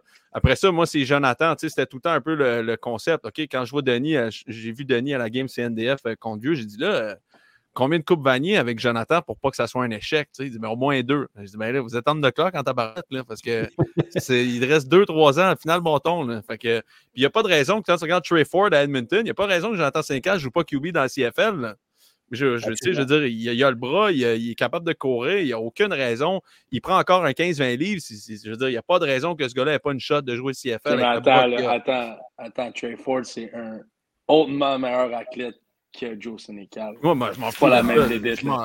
Ben, moi, je trouve que le bras à Jonathan Sénécal, c'est du calibre Je pense que Sénécal, c'est le meilleur corps arrière. Trey Ford, c'est un athlète spécial. Moi aussi, exact. Mais c'est un, un, tu sais, je veux dire, Nathan Roy, c'est un athlète. Euh, c'est un athlète bien correct. Il, je veux dire, il était on pace pour lancer 45 touchés puis 8 euh, pics. Là, fait que, je veux dire, c'est. Moi, je pense, Jonathan, avec l'air actuel qu'on est en train de vivre, il n'y a pas de raison que ce gars-là puisse pas avoir une shot CFL puis partir même dans deux ans. Là. Why not? Là? Fait que, moi, je pense que les, les Carabins doivent gagner cette année. À l'inverse, un peu de, Jordan, moi, je trouve vraiment que les receveurs des Carabins sont sa coche. Puis d'ailleurs, je vais, je vais même amener ça à un autre niveau si Marc Fortier joue du two-man à chaque deux et long dans toute la game, c'est parce qu'il ne croit pas que les receveurs sont meilleurs que CDB. Puis la seule raison pour laquelle les Carabins ont gagné cette deuxième demi-là, c'est que la D-line n'a pas réussi à contenir Jonathan. Quand tu joues du two-man, puis tes deux secondaires s'en vont regarder doubler l'extérieur, puis tous tes demi-défensifs jouent du press, puis tu de l'aide en haut. D'habitude, ça, c'est un signe que tu dis il n'y a pas grand monde qui sont capables. Je, suis assez à l'aise pour ne pas me faire battre par personne sur deux et long. C'est ça qui est arrivé. Il n'y avait pas de séparation. Hassan Dessau était complètement existant cette game-là. Fait que moi, c'était un peu ça mon analyse de début de saison. Je disais, vous avez le meilleur carrière de votre histoire. Sont où vos receveurs? Sont où vos, vos playmakers? Sont où vos, ouais, mais tu, joues du, tu, joues du, tu joues du two-man parce que tu sais que le QB peut scramble puis tu veux des gars qui sont en man-to-man tout le temps. C'est pour ça qu'ils le font. Sinon, s'il ferait la zone, euh, Jonathan, il pourrait juste extend puis ça serait facile pour lui. Là je suis pas sûr de comprendre ce que tu veux dire, mais moi, de la façon que je le vois, c'est que si tu joues du man, tu ne crois pas que les receveurs vont être capables de te battre en dessous, homme à homme, avec tes, demi-défensifs. Je pense que Marc Fortier avait raison de faire ça. Il a les meilleurs débits de la province. Lui, il pense qu'il n'y a personne qui est capable de battre man-to-man en dedans. Mm-hmm. N'importe quel tracé, n'importe quel tracé qui changerait un peu des, pick routes, des, des, slants à l'intérieur, tu es capable d'aller chercher. Le terrain est wide open finalement quand tu joues du two-man pour battre quelqu'un homme à homme rapidement. Fait que tu te dis, OK, mais ça veut dire que Marc Fortier il a dû se dire, moi, je pense que je pense pas que ces receveurs-là sont capables de me battre sur des retraces courts, homme à homme. moi, je trouve que c'est une forme de manque de respect de ces gars-là. Puis j'aurais fait la même chose. Je pense pas que. Je pense que ton frère est capable de prendre le meilleur l'autre bord. Puis après ça, ben OK, qui va me battre après ça, tu sais? C'est aussi simple que ça. Pour ajouter, moi, c'est un peu tes jeunes, la question des... Ouais, vas-y. Excuse-moi, pour rajouter tes, deux jeunes corners qui viennent d'arriver, euh, qui ne sont pas les deux partants, mais tu sais, et Jordan Lessard et euh, euh, Émile Barthélémy, qui ont pris des reps comme, comme partant, comme corner à Laval. C'est deux athlètes qui sont capables de suivre n'importe qui. Ils n'ont peut-être pas encore l'expérience de tout le monde, mais si les coachs les mettent là, c'est parce qu'ils ont compris qu'ils savent jouer au foot. Oui, puis oublie pas. comme athlète, ils sont capables de suivre n'importe qui. Là. Puis oublie pas, tu sais, tu as, deux, as deux tes secondaires. Que ça, je pense que tu avais Justin qui se paillait une fois de temps en temps, mais tu en avais un autre qui peut aider à l'intérieur. Tu as tes deux demi de sûreté qui peuvent aider aussi. Fait que tu finis pas mal euh, doublé partout. Tout ça pour dire que tu peux créer de l'espace quand même. Là. Mais en tout cas, c'est comme ça que moi je l'ai vu. Puis je pense vraiment que ça pourrait être l'épine dans le pied des carabins. C'est quel receveur va faire les gros jeux dans les gros moments. C'est ça que moi je me demande vraiment. Euh, puis d'être capable de créer de la séparation quand Laval dit, nous, c'est rare que Laval joue du two-man autant que ça. je veux dire, euh, pas beaucoup une défensive de homme à homme, Laval, à travers l'histoire du programme. Là, fait que euh, qu'il fasse ça, je trouve que ça, ça, en dit beaucoup. Puis euh, j'ai bien hâte de voir, ça va, être, ça va être intéressant comme match-up. Moi, si j'étais Laval, je retournerais à la même place, je ferais du two-man encore. Ben, la raison, la raison pour que Jonathan. la raison pourquoi ils font plus de, de men en général, c'est parce que les débits, c'est tous des sont un peu plus vieux. Là. Je veux dire, on a la vallée, on a Petit qui est en top. Oui, mais ça n'a pas rapport, ça. Pour, avoir, pour avoir été dans le programme. confiance à tes joueurs. Oui, mais ça n'a pas rapport. Pour avoir... Joueurs, pour avoir été dans le programme, c'est pas dans l'ADN de Marc Fortier de jouer du men tant que ça. Ben écoute, visiblement, les gars, ça a marché, ça a marché parce qu'on a accordé seulement 157 verges par la voie des airs, le pire, euh, le pire euh, total statistique de l'histoire de, la carrière à Sénécal au niveau universitaire. Jason, toi, comment tu vois ça, justement, les carabins, là, euh, d'ici la fin de l'année? Ben, moi, comment je vois ça, c'est que cette année, parce que vous avez parlé du fait qu'il y a un gap de talent entre Laval et Montréal. Moi, tu sais, oui, je pense que Laval, surtout à cause de leur recrutement, c'est sûr qu'ils sont allés chercher quelques joueurs de plus. Mais en tant que tel, moi, je pense que là où Montréal a vraiment réussi à égaliser Laval cette année, c'est au niveau de leur cohésion et au niveau de leur discipline. L'an passé, un des problèmes, c'était le fait que dans les moments genre importants, ils prenaient des pénalités genre juste pas nécessaires. Ça les mettait dans des situations difficiles, puis ça, leur, ça les empêchait de vraiment atteindre leur, plein potentiel en attaque et en défense. Puis là, cette année, je trouve qu'ils sont plus disciplinés. Je trouve aussi que face à la pression dans les moments difficiles, euh, pour parler du match entre le, le, le et, les Carabins euh, il y a deux semaines, un des jeux qui m'a marqué, c'est à la fin de la, euh, de la première demi, il y a un moment où le Sénégal, il essaie de faire une passe à un de ses receveurs. Puis, la passe est échappée, mais il y avait une fenêtre dans laquelle il aurait pu courir. Puis directement après, les, les, jeux qui ont suivi, puis la deuxième demi, l'ajustement a été fait. Sénégal a commencé à plus courir le ballon. Puis, ils ont réussi à vraiment capitaliser sur leurs opportunités. cette année, pour moi, ce que les Carabins font bien, c'est non seulement sont disciplinés, mais ils arrivent vraiment à capitaliser sur les erreurs de leurs adversaires d'une manière que euh, je pense qu'ils n'ont pas fait nécessairement l'an passé. Pour, moi, c'est ça qui explique pourquoi ils sont aussi dominants. Ils arrivent à vraiment être bon dans les, dans les, gros moments et capitaliser sur les, erreurs de leur adversaire. Good. Pat? Je vais essayer de faire ça rapide parce que les gars ont quand même fait un bon résumé. Mais je suis d'accord. Euh, au niveau défensif, je pense que c'est une équipe qui, avec le coaching et les, les, joueurs qui ont, c'est une équipe qui est très solide défensivement. Le côté court, les deux demi défensifs, Lagassi et Kevin Saint-Sûr jouent du gros foot. Euh, c'est déjà des, des, super joueurs à la base, mais je pense avec, euh, avec le, le fait qu'Antoine travaille avec eux à, toutes les semaines, c'est des gars qui sont à la coche, des gars très physiques. Il n'y a pas grand-chose qui se passe outside quand tu joues contre Montréal. Linebacker, c'est les, les, deux gars sont, sont, sont, dominants, sont super physiques. Mais le, gars qui, leur backup, c'est un gars qui a le même impact. Le, je sais quoi son nom, le, grand, le grand linebacker, le CNDF. Mohamed Elchal. Qui, qui, a joué un petit peu, c'est comme à cette position-là, ils sont, sont loadés. Mm. Question mark un petit peu ça, ça dilemme. C'est une équipe qui joue du gros foot défensivement, offensivement, mais comme Joe, c'est le meilleur joueur au Canada. Je pense que si, si Joe est hot, puis, il peut battre tout le monde de semaine en semaine. Mm. Euh, au niveau des receveurs, ils ont, ils, ont, ils, ont, quand même du talent, mais c'est pas les gars, ils manquent de constance peut-être un petit peu. Mais tu regardes les highlights contre le Montréal en fait, semaine passée, ils, ils, ont tronçonné au niveau, des, au niveau de la passe. C'était comme ils ont, les gars ont, performé. Il faut que ces gars-là performent contre, dans des gros matchs contre Laval aussi. Au niveau scheme, Laval a fait beaucoup de two-man. Je trouve que ça a pris du temps avant. Je pense que Montréal n'était pas prêt à affronter du two-man. Il n'avait pas pratiqué de coverage beaters pour ces situations-là. Il s'entêtait à lancer des timing routes en situation de two-man. Donc, je pense à ce niveau-là. Puis une des solutions du two, tu sais, souvent two-man, mais tu veux frapper des, in, des, des deep in breaking routes, c'est quand d'aller les chercher en, poussant des verticales pour tasser les safety. Puis, vu qu'il y a beaucoup d'espace en dedans, on n'a jamais fait ces choses-là. Des fois, tu peux essayer de frapper tes backs sur des, sur des pics. On n'a pas assez de frapper nos backs. Puis, la dernière solution, souvent, c'est que tu donnes la course au Pour mes carrières, quand je les coachais, mais si, si on n'avait pas un cover, un cover two-man two beater, mais tu disais à ton carrière, mais ça fait partie de ta lecture de progression de courir si, si c'est un coverage qui fait en sorte que les, le call qu'on a fait ne bat pas ce coverage. Donc, si c'est pas un jeu qui peut battre du two-man, tu peux pas donner breaking out, tu peux pas frapper tes backs, mais faut le QB prenne ses jambes. finalement, Joe s'en est rendu compte tout seul. Je sais pas si c'est venu du bas en tant que tel, sauf que tu peux, tu peux pas juste vivre de ça avec ton meilleur joueur. Je pense qu'il faut qu'il y ait des solutions sur ce coverage-là. Puis, tu connais ça en max, c'est sûr qu'ils vont, quand ils vont affronter Montréal, ils vont, en, deuxième élan, ils vont remettre du two-man, ils vont forcer euh, Montréal à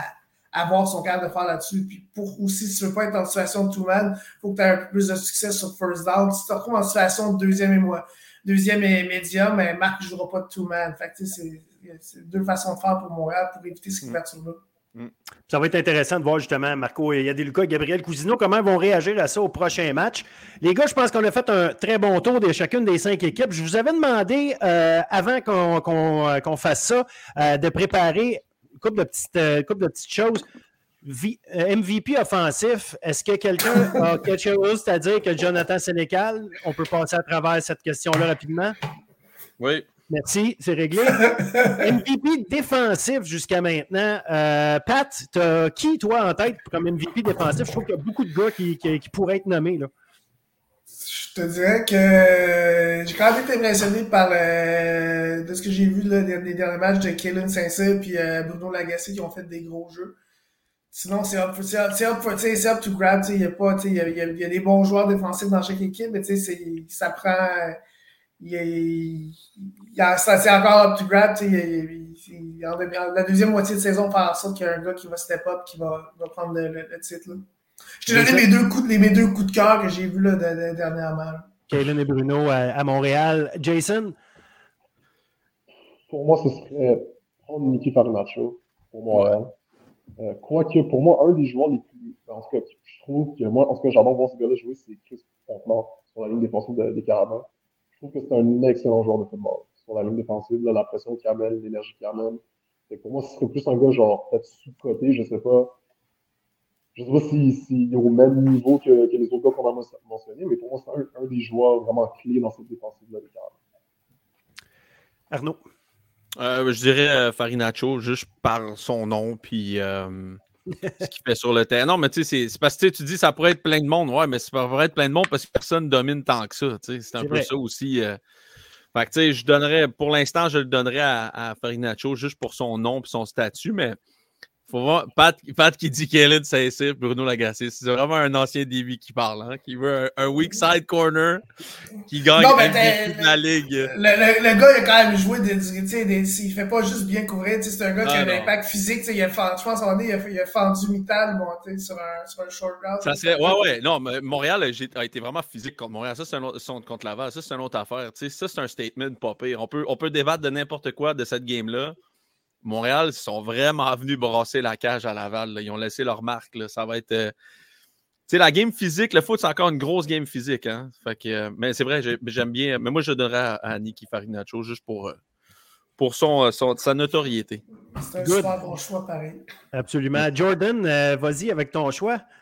Bah, moi, je suis, moi, je suis biaisé. J'irai avec mon frère, mon frère Christophe Beaulieu, Strong Side Half à, à Laval. Je veux dire, pense qu'en ce moment, il solidifie un autre All-Canadian. Euh, il a juste joué trois, c'est juste sa troisième année universitaire. La manière qu'il couvre, c'est probablement la position la plus difficile sur le terrain de football à la défensive, c'est le strong inside half avec tout le terrain que tu couvres. Euh, je pense qu'il y a des statistiques qu'il parce que ça, c'est les peu de balles qu'il a de son côté. mais quand il est là, il y a un bad down. Je veux dire, il est tied avec les, les picks, avec deux, puis Kalen Saint-Cyr. ce sont tous les deux meneurs pour les picks. au Canada, je pense qu'il y en a un à, Calgary qui a, qui a, déjà quatre picks. Fait que tous des bons joueurs, mais moi, je pense que je le donnerais à mon frère juste par comment il, comment il balle, comment il est bon en, homme à homme. C'est pour ça qu'il est là. Puis euh, c'est ça, mais là, il reste encore quatre games. Puis c'est comme, euh, comme Pat disait tantôt, c'est up for grabs. Mais moi, euh, j'irai avec Christophe Beaulieu, for sure. Tu es un bon lobbyiste, toi, Jordan. Ouais. Pourquoi c'est ça? Parce que tu irais voir tes chums tu dirais que ta, ta compagnie dans laquelle tu as une part, c'est la meilleure compagnie au monde. Oui, mais un lobbyiste, un lobbyiste c'est ça. Puis un lobbyiste, les, les, les, conflits d'intérêt, ça n'a aucune importance dans sa vie. Au contraire, exact. il y a besoin non, de ça. mais, mais, by, the way, by the way, Jordan, Jordan a un bon point pareil, parce que Nonobstal, non, là, puis c'est son frère. Christophe Beaulieu a une sacrée belle saison, puis Laval, c'est l'équipe qui compte la passe jusqu'à maintenant cette année, la meilleure dans le RSEQ. C'est la seule euh, statistique où euh, ils sont en avant au RSEQ euh, au niveau des attaques-défense. Fait que, évidemment, il y a les, unités spéciales où Laval est solide, puis même partout, mais sinon, c'est contre la, contre la passe. C'est la défense de Laval qui est la meilleure au Québec. Fait que, assurément que oui, on peut parler des Lavalais, des petits qui font exactement, qui font extrêmement un bon travail, mais Christophe Beaulieu est très, très, très solide depuis le début de l'année. Je pense que c'est un gros ancrage. Fait que c'est un bon point vos surprises? Avez-vous des surprises ou avez-vous des super déceptions? Des, c'est quoi votre événement euh, marquant, mettons, euh, depuis le début de l'année ou le joueur qui, va, qui vous impressionne, qui sort de nulle part peut-être? Pat? Euh, le grand assureur de Laval que, que je vois en fin de semaine, c'est énigmatique pour moi. Je trouve qu'il y a un, gros upside. Il y a le petit retourneur de Sherbrooke qui fait des gros jeux depuis le début de l'année. Je pense que c'est le genre de gars qu'il faut que Sherbrooke mette dans les ballons dans les. C'est un gars qui c'est un c'est un spark, c'est une spéciale. Je pense que ça pourrait être un spark pour Sherbrooke s'il trouve une façon d'utiliser. Jonathan Martel-Joseph, c'est de lui dont tu parles, le, tourneur à Sherbrooke. Exactement. Puis au niveau des déceptions, c'est la performance overall de Sherbrooke. OK, intéressant. Jason? Ouais, genre, pour moi, la plus grosse surprise, c'est vraiment genre. Euh, en tout cas, pour moi, ça a été le moment où la remontée de Concordia face à Sherbrooke. Puis juste en tant que tel, la performance de, Sherbrooke cette année, je ne m'attendais pas à ça. OK. Arnaud? Euh, moi, je dirais déception de, Sherbrooke, évidemment, euh, par le, jeu au complet. Je veux dire, des perdre des matchs face à des remontées comme ça, ça ne devrait pas avoir lieu quand tu es un. Un programme comme celui-là qui, qui, qui, qui, était supposé arriver à maturité, je pense que ça ne se peut pas. En tout cas, c'est dommage. Euh, mes surprises, je sais pas, c'est peut-être con, mais je trouve que je connais Jonathan depuis que 14 ans, 14-15 ans, je regardais jouer, mais là, j'ai l'impression qu'il joue en santé, pas blessé. C'est assez impressionnant. C'est le fun de voir un gros un, carrière comme ça. Ça fait tellement bouger le ballon, c'est bon pour le spectacle. Euh, je suis vraiment content. Puis euh, je dirais un de mes favoris, juste par son nom depuis l'année passée. Il a, raté un gros jeu la semaine passée, mais Olivier Cool, c'est-à-dire que lui, j'y paierais une bière à un moment donné si je verrais juste par son nom de famille. C'est le deuxième Cool que je rencontre, puis c'est la deuxième fois que Cool s'écrit d'une autre façon. Lui, c'est Cool, C-O-O-L. J'avais un de mes chums qui, s'appelait tout le temps Cool, mais je pensais que c'était pas, pas son nom. Lui, c'est K-E-W-L. Je sais pas ce qu'il y a, cool. Je comprends pas.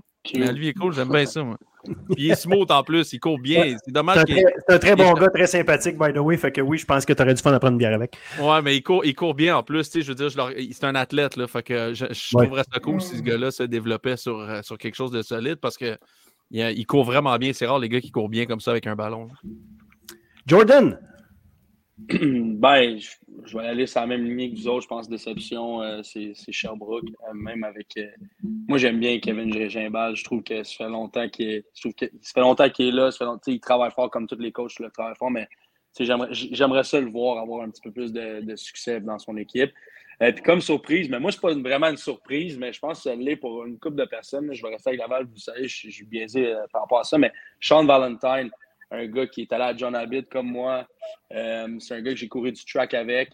Puis je l'ai tout le temps dit, euh, c'est, quand, quand il a le ballon dans les mains sur le terrain, c'est le, meilleur athlète. Faut que, faut qu'il l'implique plus, Laval, parce que c'est, tout un athlète, c'est quelqu'un qui va pouvoir les aider euh, down the road. Fait que je, ne suis pas agréablement surpris, mais je, suis vraiment juste content de voir que Sean Valentine est, de plus en plus du jeu puis qu'il il, dans, dans le jeu au sol. Excellent. Moi, ben écoutez, je pense que la, déception, elle semble assez euh, unanime euh, de voir comment Sherbrooke, euh, ça sort, mais c'est une demi-déception, sachant que les, blessés sont là, puis que ce n'est pas une équipe qui a encore la profondeur, en tout cas avec des joueurs d'expérience. Fait que, tu sais, je vais le mettre je vais le mettre so-so comme ma plus grosse déception parce que je pense qu'elle s'explique malgré tout. c'est sûr que, bon, quand tu as des grosses avances puis que tu es père, quelque part, il y a un enjeu là. Mais en tout cas, je, je, suis mi-figue, mi-raisin par rapport à cette déception-là. Mon, euh, ma surprise, ou en tout cas mon, mon gars que j'ai vu sortir cette année, que euh, je suis vraiment content de le voir exceller, c'est Loïc Gagné, le euh, secondaire à Concordia. Un gars qui fait deux semaines de suite, qui a des très, très gros matchs. il a été joueur défensif par excellence la semaine passée. Loïc Gagné, c'est un gars qui a joué dans l'ombre des Niki Farinaccio, justement, et, et Bouliane à Grasset comme, comme secondaire. Il est allé, il a décidé d'aller jouer à Concordia.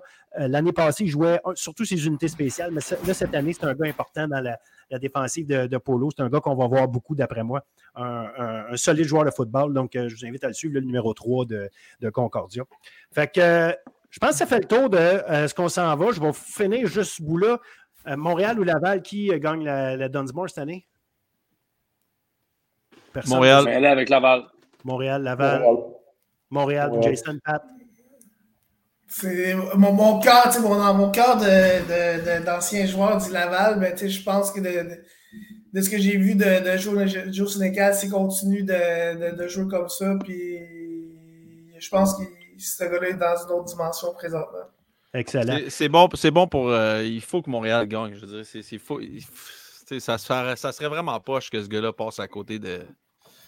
Pour, le, programme, pour le football au Québec, tu sais. Mais ça va être encore un dogfight qui va se, qui va se ah, gérer à, sur, le dernier, dernier jeu de la game là, à, Dunsmore. C'est sûr. Et à Montréal aussi, avec, avec, avec euh, la game qui va être sûrement à Montréal. Fait que ça, ça leur donne un avantage. ça, ça va être euh, cool. Là-dedans, il faut, là faut penser à ce que là, tu sais, les, les, Laval a comme l'impression que les Carabins ont eu le edge dans, dans le coaching de la game. Là, ils vont, ils vont arriver avec un plan en tête pour la game, la prochaine game le 14 octobre, puis un autre plan pour la Dunsmore. Fait que ça va être intéressant le, jeu d'échecs de qu'est-ce qu'on monte pour la prochaine game? La game, on veut-tu vraiment la gagner ou on va finir par jouer par Montréal ou on veut s'en garder un peu pour la Dunsmore? Tu sais, ça, le chess match de Glenn puis de Marc va être intéressant à savoir ce qu'on se garde d'un poche pour la Dunsmore pour aller jouer à Montréal ou on met tout ça à table pour gagner le 14 octobre. Mais tu sais, je suis d'accord avec toi, Arnaud, parce que tu sais, la, d'habitude, les games Laval-Montréal dans la saison, c'est quand même assez tête que souvent la deuxième game a un impact pour savoir qui va être home and away. Le 31-14 de l'autre fois, le, le, différentiel va être dur à rattraper pour Laval. Comme Jordan dit, il y a des bonnes chances qu'il joue cette game-là à Montréal. Fait ça change la donne pour Laval. Ça change la donne parce qu'on va voir le 14 s'ils vont arriver en se disant faut absolument gagner la game ou on se garde tout d'un poche pour la Dunsmore. Ça fait-tu partie de la mentalité à Laval? De... Quand tu dis ça, là, c'est-tu dans le thème? Ouais, quand même. Dans le joueurs? Je vous remercie beaucoup, guys. Moi, il faut que j'y aille. Salut, Jordan. Un gros merci. merci beaucoup. Yes. À vous autres aussi. Salut. Yes, sir. Ouais, moi, je te. Ben, je sais pas, Pat, si tu es d'accord, mais moi je, moi, je trouvais que. Je veux dire, c'était clair que la préparation de game de la game à Laval et la game à Montréal n'était pas la même. Tu sais, c'était. Il fallait vraiment gagner à Laval, puis à Montréal, c'était. Je sais pas si c'était je sais pas, écoute, là, on peut tomber dans des, dans des rabbit holes, là, mais moi, j'avais, vraiment l'impression que la game à Montréal, c'était un, c'était un, peu un point de repère dans la saison. Où est-ce que l'équipe se retrouve? On va, on va faire face à la pire situation possible, puis on va voir où est-ce qu'on se retrouve. Au pire, on perd la game, puis on dit Vous pensez que vous étiez rendu, mais vous n'êtes pas rendu, on repart à zéro. Puis c'était tout le temps comme le fin, début octobre, fin octobre, fait qu'un peu en plein milieu de la saison pour utiliser le tremplin vers la fin de l'année. Mais moi, je pense c'est pour la même chose qu'on fait venir euh, une équipe euh, comme McMaster, euh, genre à, Laval en pré-saison. On veut les voir. OK, mais vous avez de l'air de quoi? On se revoit tantôt. C'est un peu. moi, je pense qu'il y a beaucoup de jeux stratégiques là-dedans pour, justement préparer vraiment, être sûr qu'on soit prêt pour la fin de l'année. Puis que la game à, Montréal est tout le temps un peu. on s'en sert plus pour, pour se préparer pour la Dunsmore qu'autre chose. Je pense que la dernière Dunsmore qui s'est jouée à Montréal, c'est pas Laval qui l'avait gagné avec Hugo Richard sur le jeu truqué en fin de game. Absolument, avec Jonathan Breton, euh, Jonathan Breton Robert. Oui. qui a fait un gros catch. Là. Ouais, ouais. C'est la dernière fois que j'ai hurlé devant ma télé, je pense. Arrête Arnaud, je suis sûr que tu hurles à chaque semaine, mais pour des raisons différentes. Non, non, j'étais man, c'était malade là, ça. Là. Hey, moi, j'aurais tellement voulu vivre ça, là, une Dunsmore à Montréal gagner. Là. Tabarouette que j'aurais aimé ça. C'était phénoménal. Phénoménal. Puis, puis pour euh, rebondir sur ce que Pat dit, euh, quand Aaron Rodgers s'est blessé au début de l'année, d'après moi, tu as hurlé aussi. Non, j'ai pleuré. T'as pleuré. Ah, ok, là, on est ailleurs dans un autre registre. Je- Fuck off. J'ai fermé la télé, je suis pleuré. Guys, je pense qu'on on- on a fait un, un solide tour. Euh, J'espère qu'on va pouvoir refaire ça à la fin de l'année euh, en parlant de, de- de ce qui s'est passé. J'adore parler de foot avec vous autres, des, des tripeux de foot en général, des connaisseurs surtout, puis un- des gars qui ont de l'insight en masse. Fait que c'est euh, euh, vraiment, vraiment intéressant. Je suis content qu'on ait pu faire ça. Puis j'espère que les, les fans qui regardent ça vont, vont se délecter autant que j'ai eu de plaisir à le faire. Fait que un gros merci. Salut les boys! Salut. Salut, guys. Salut, man!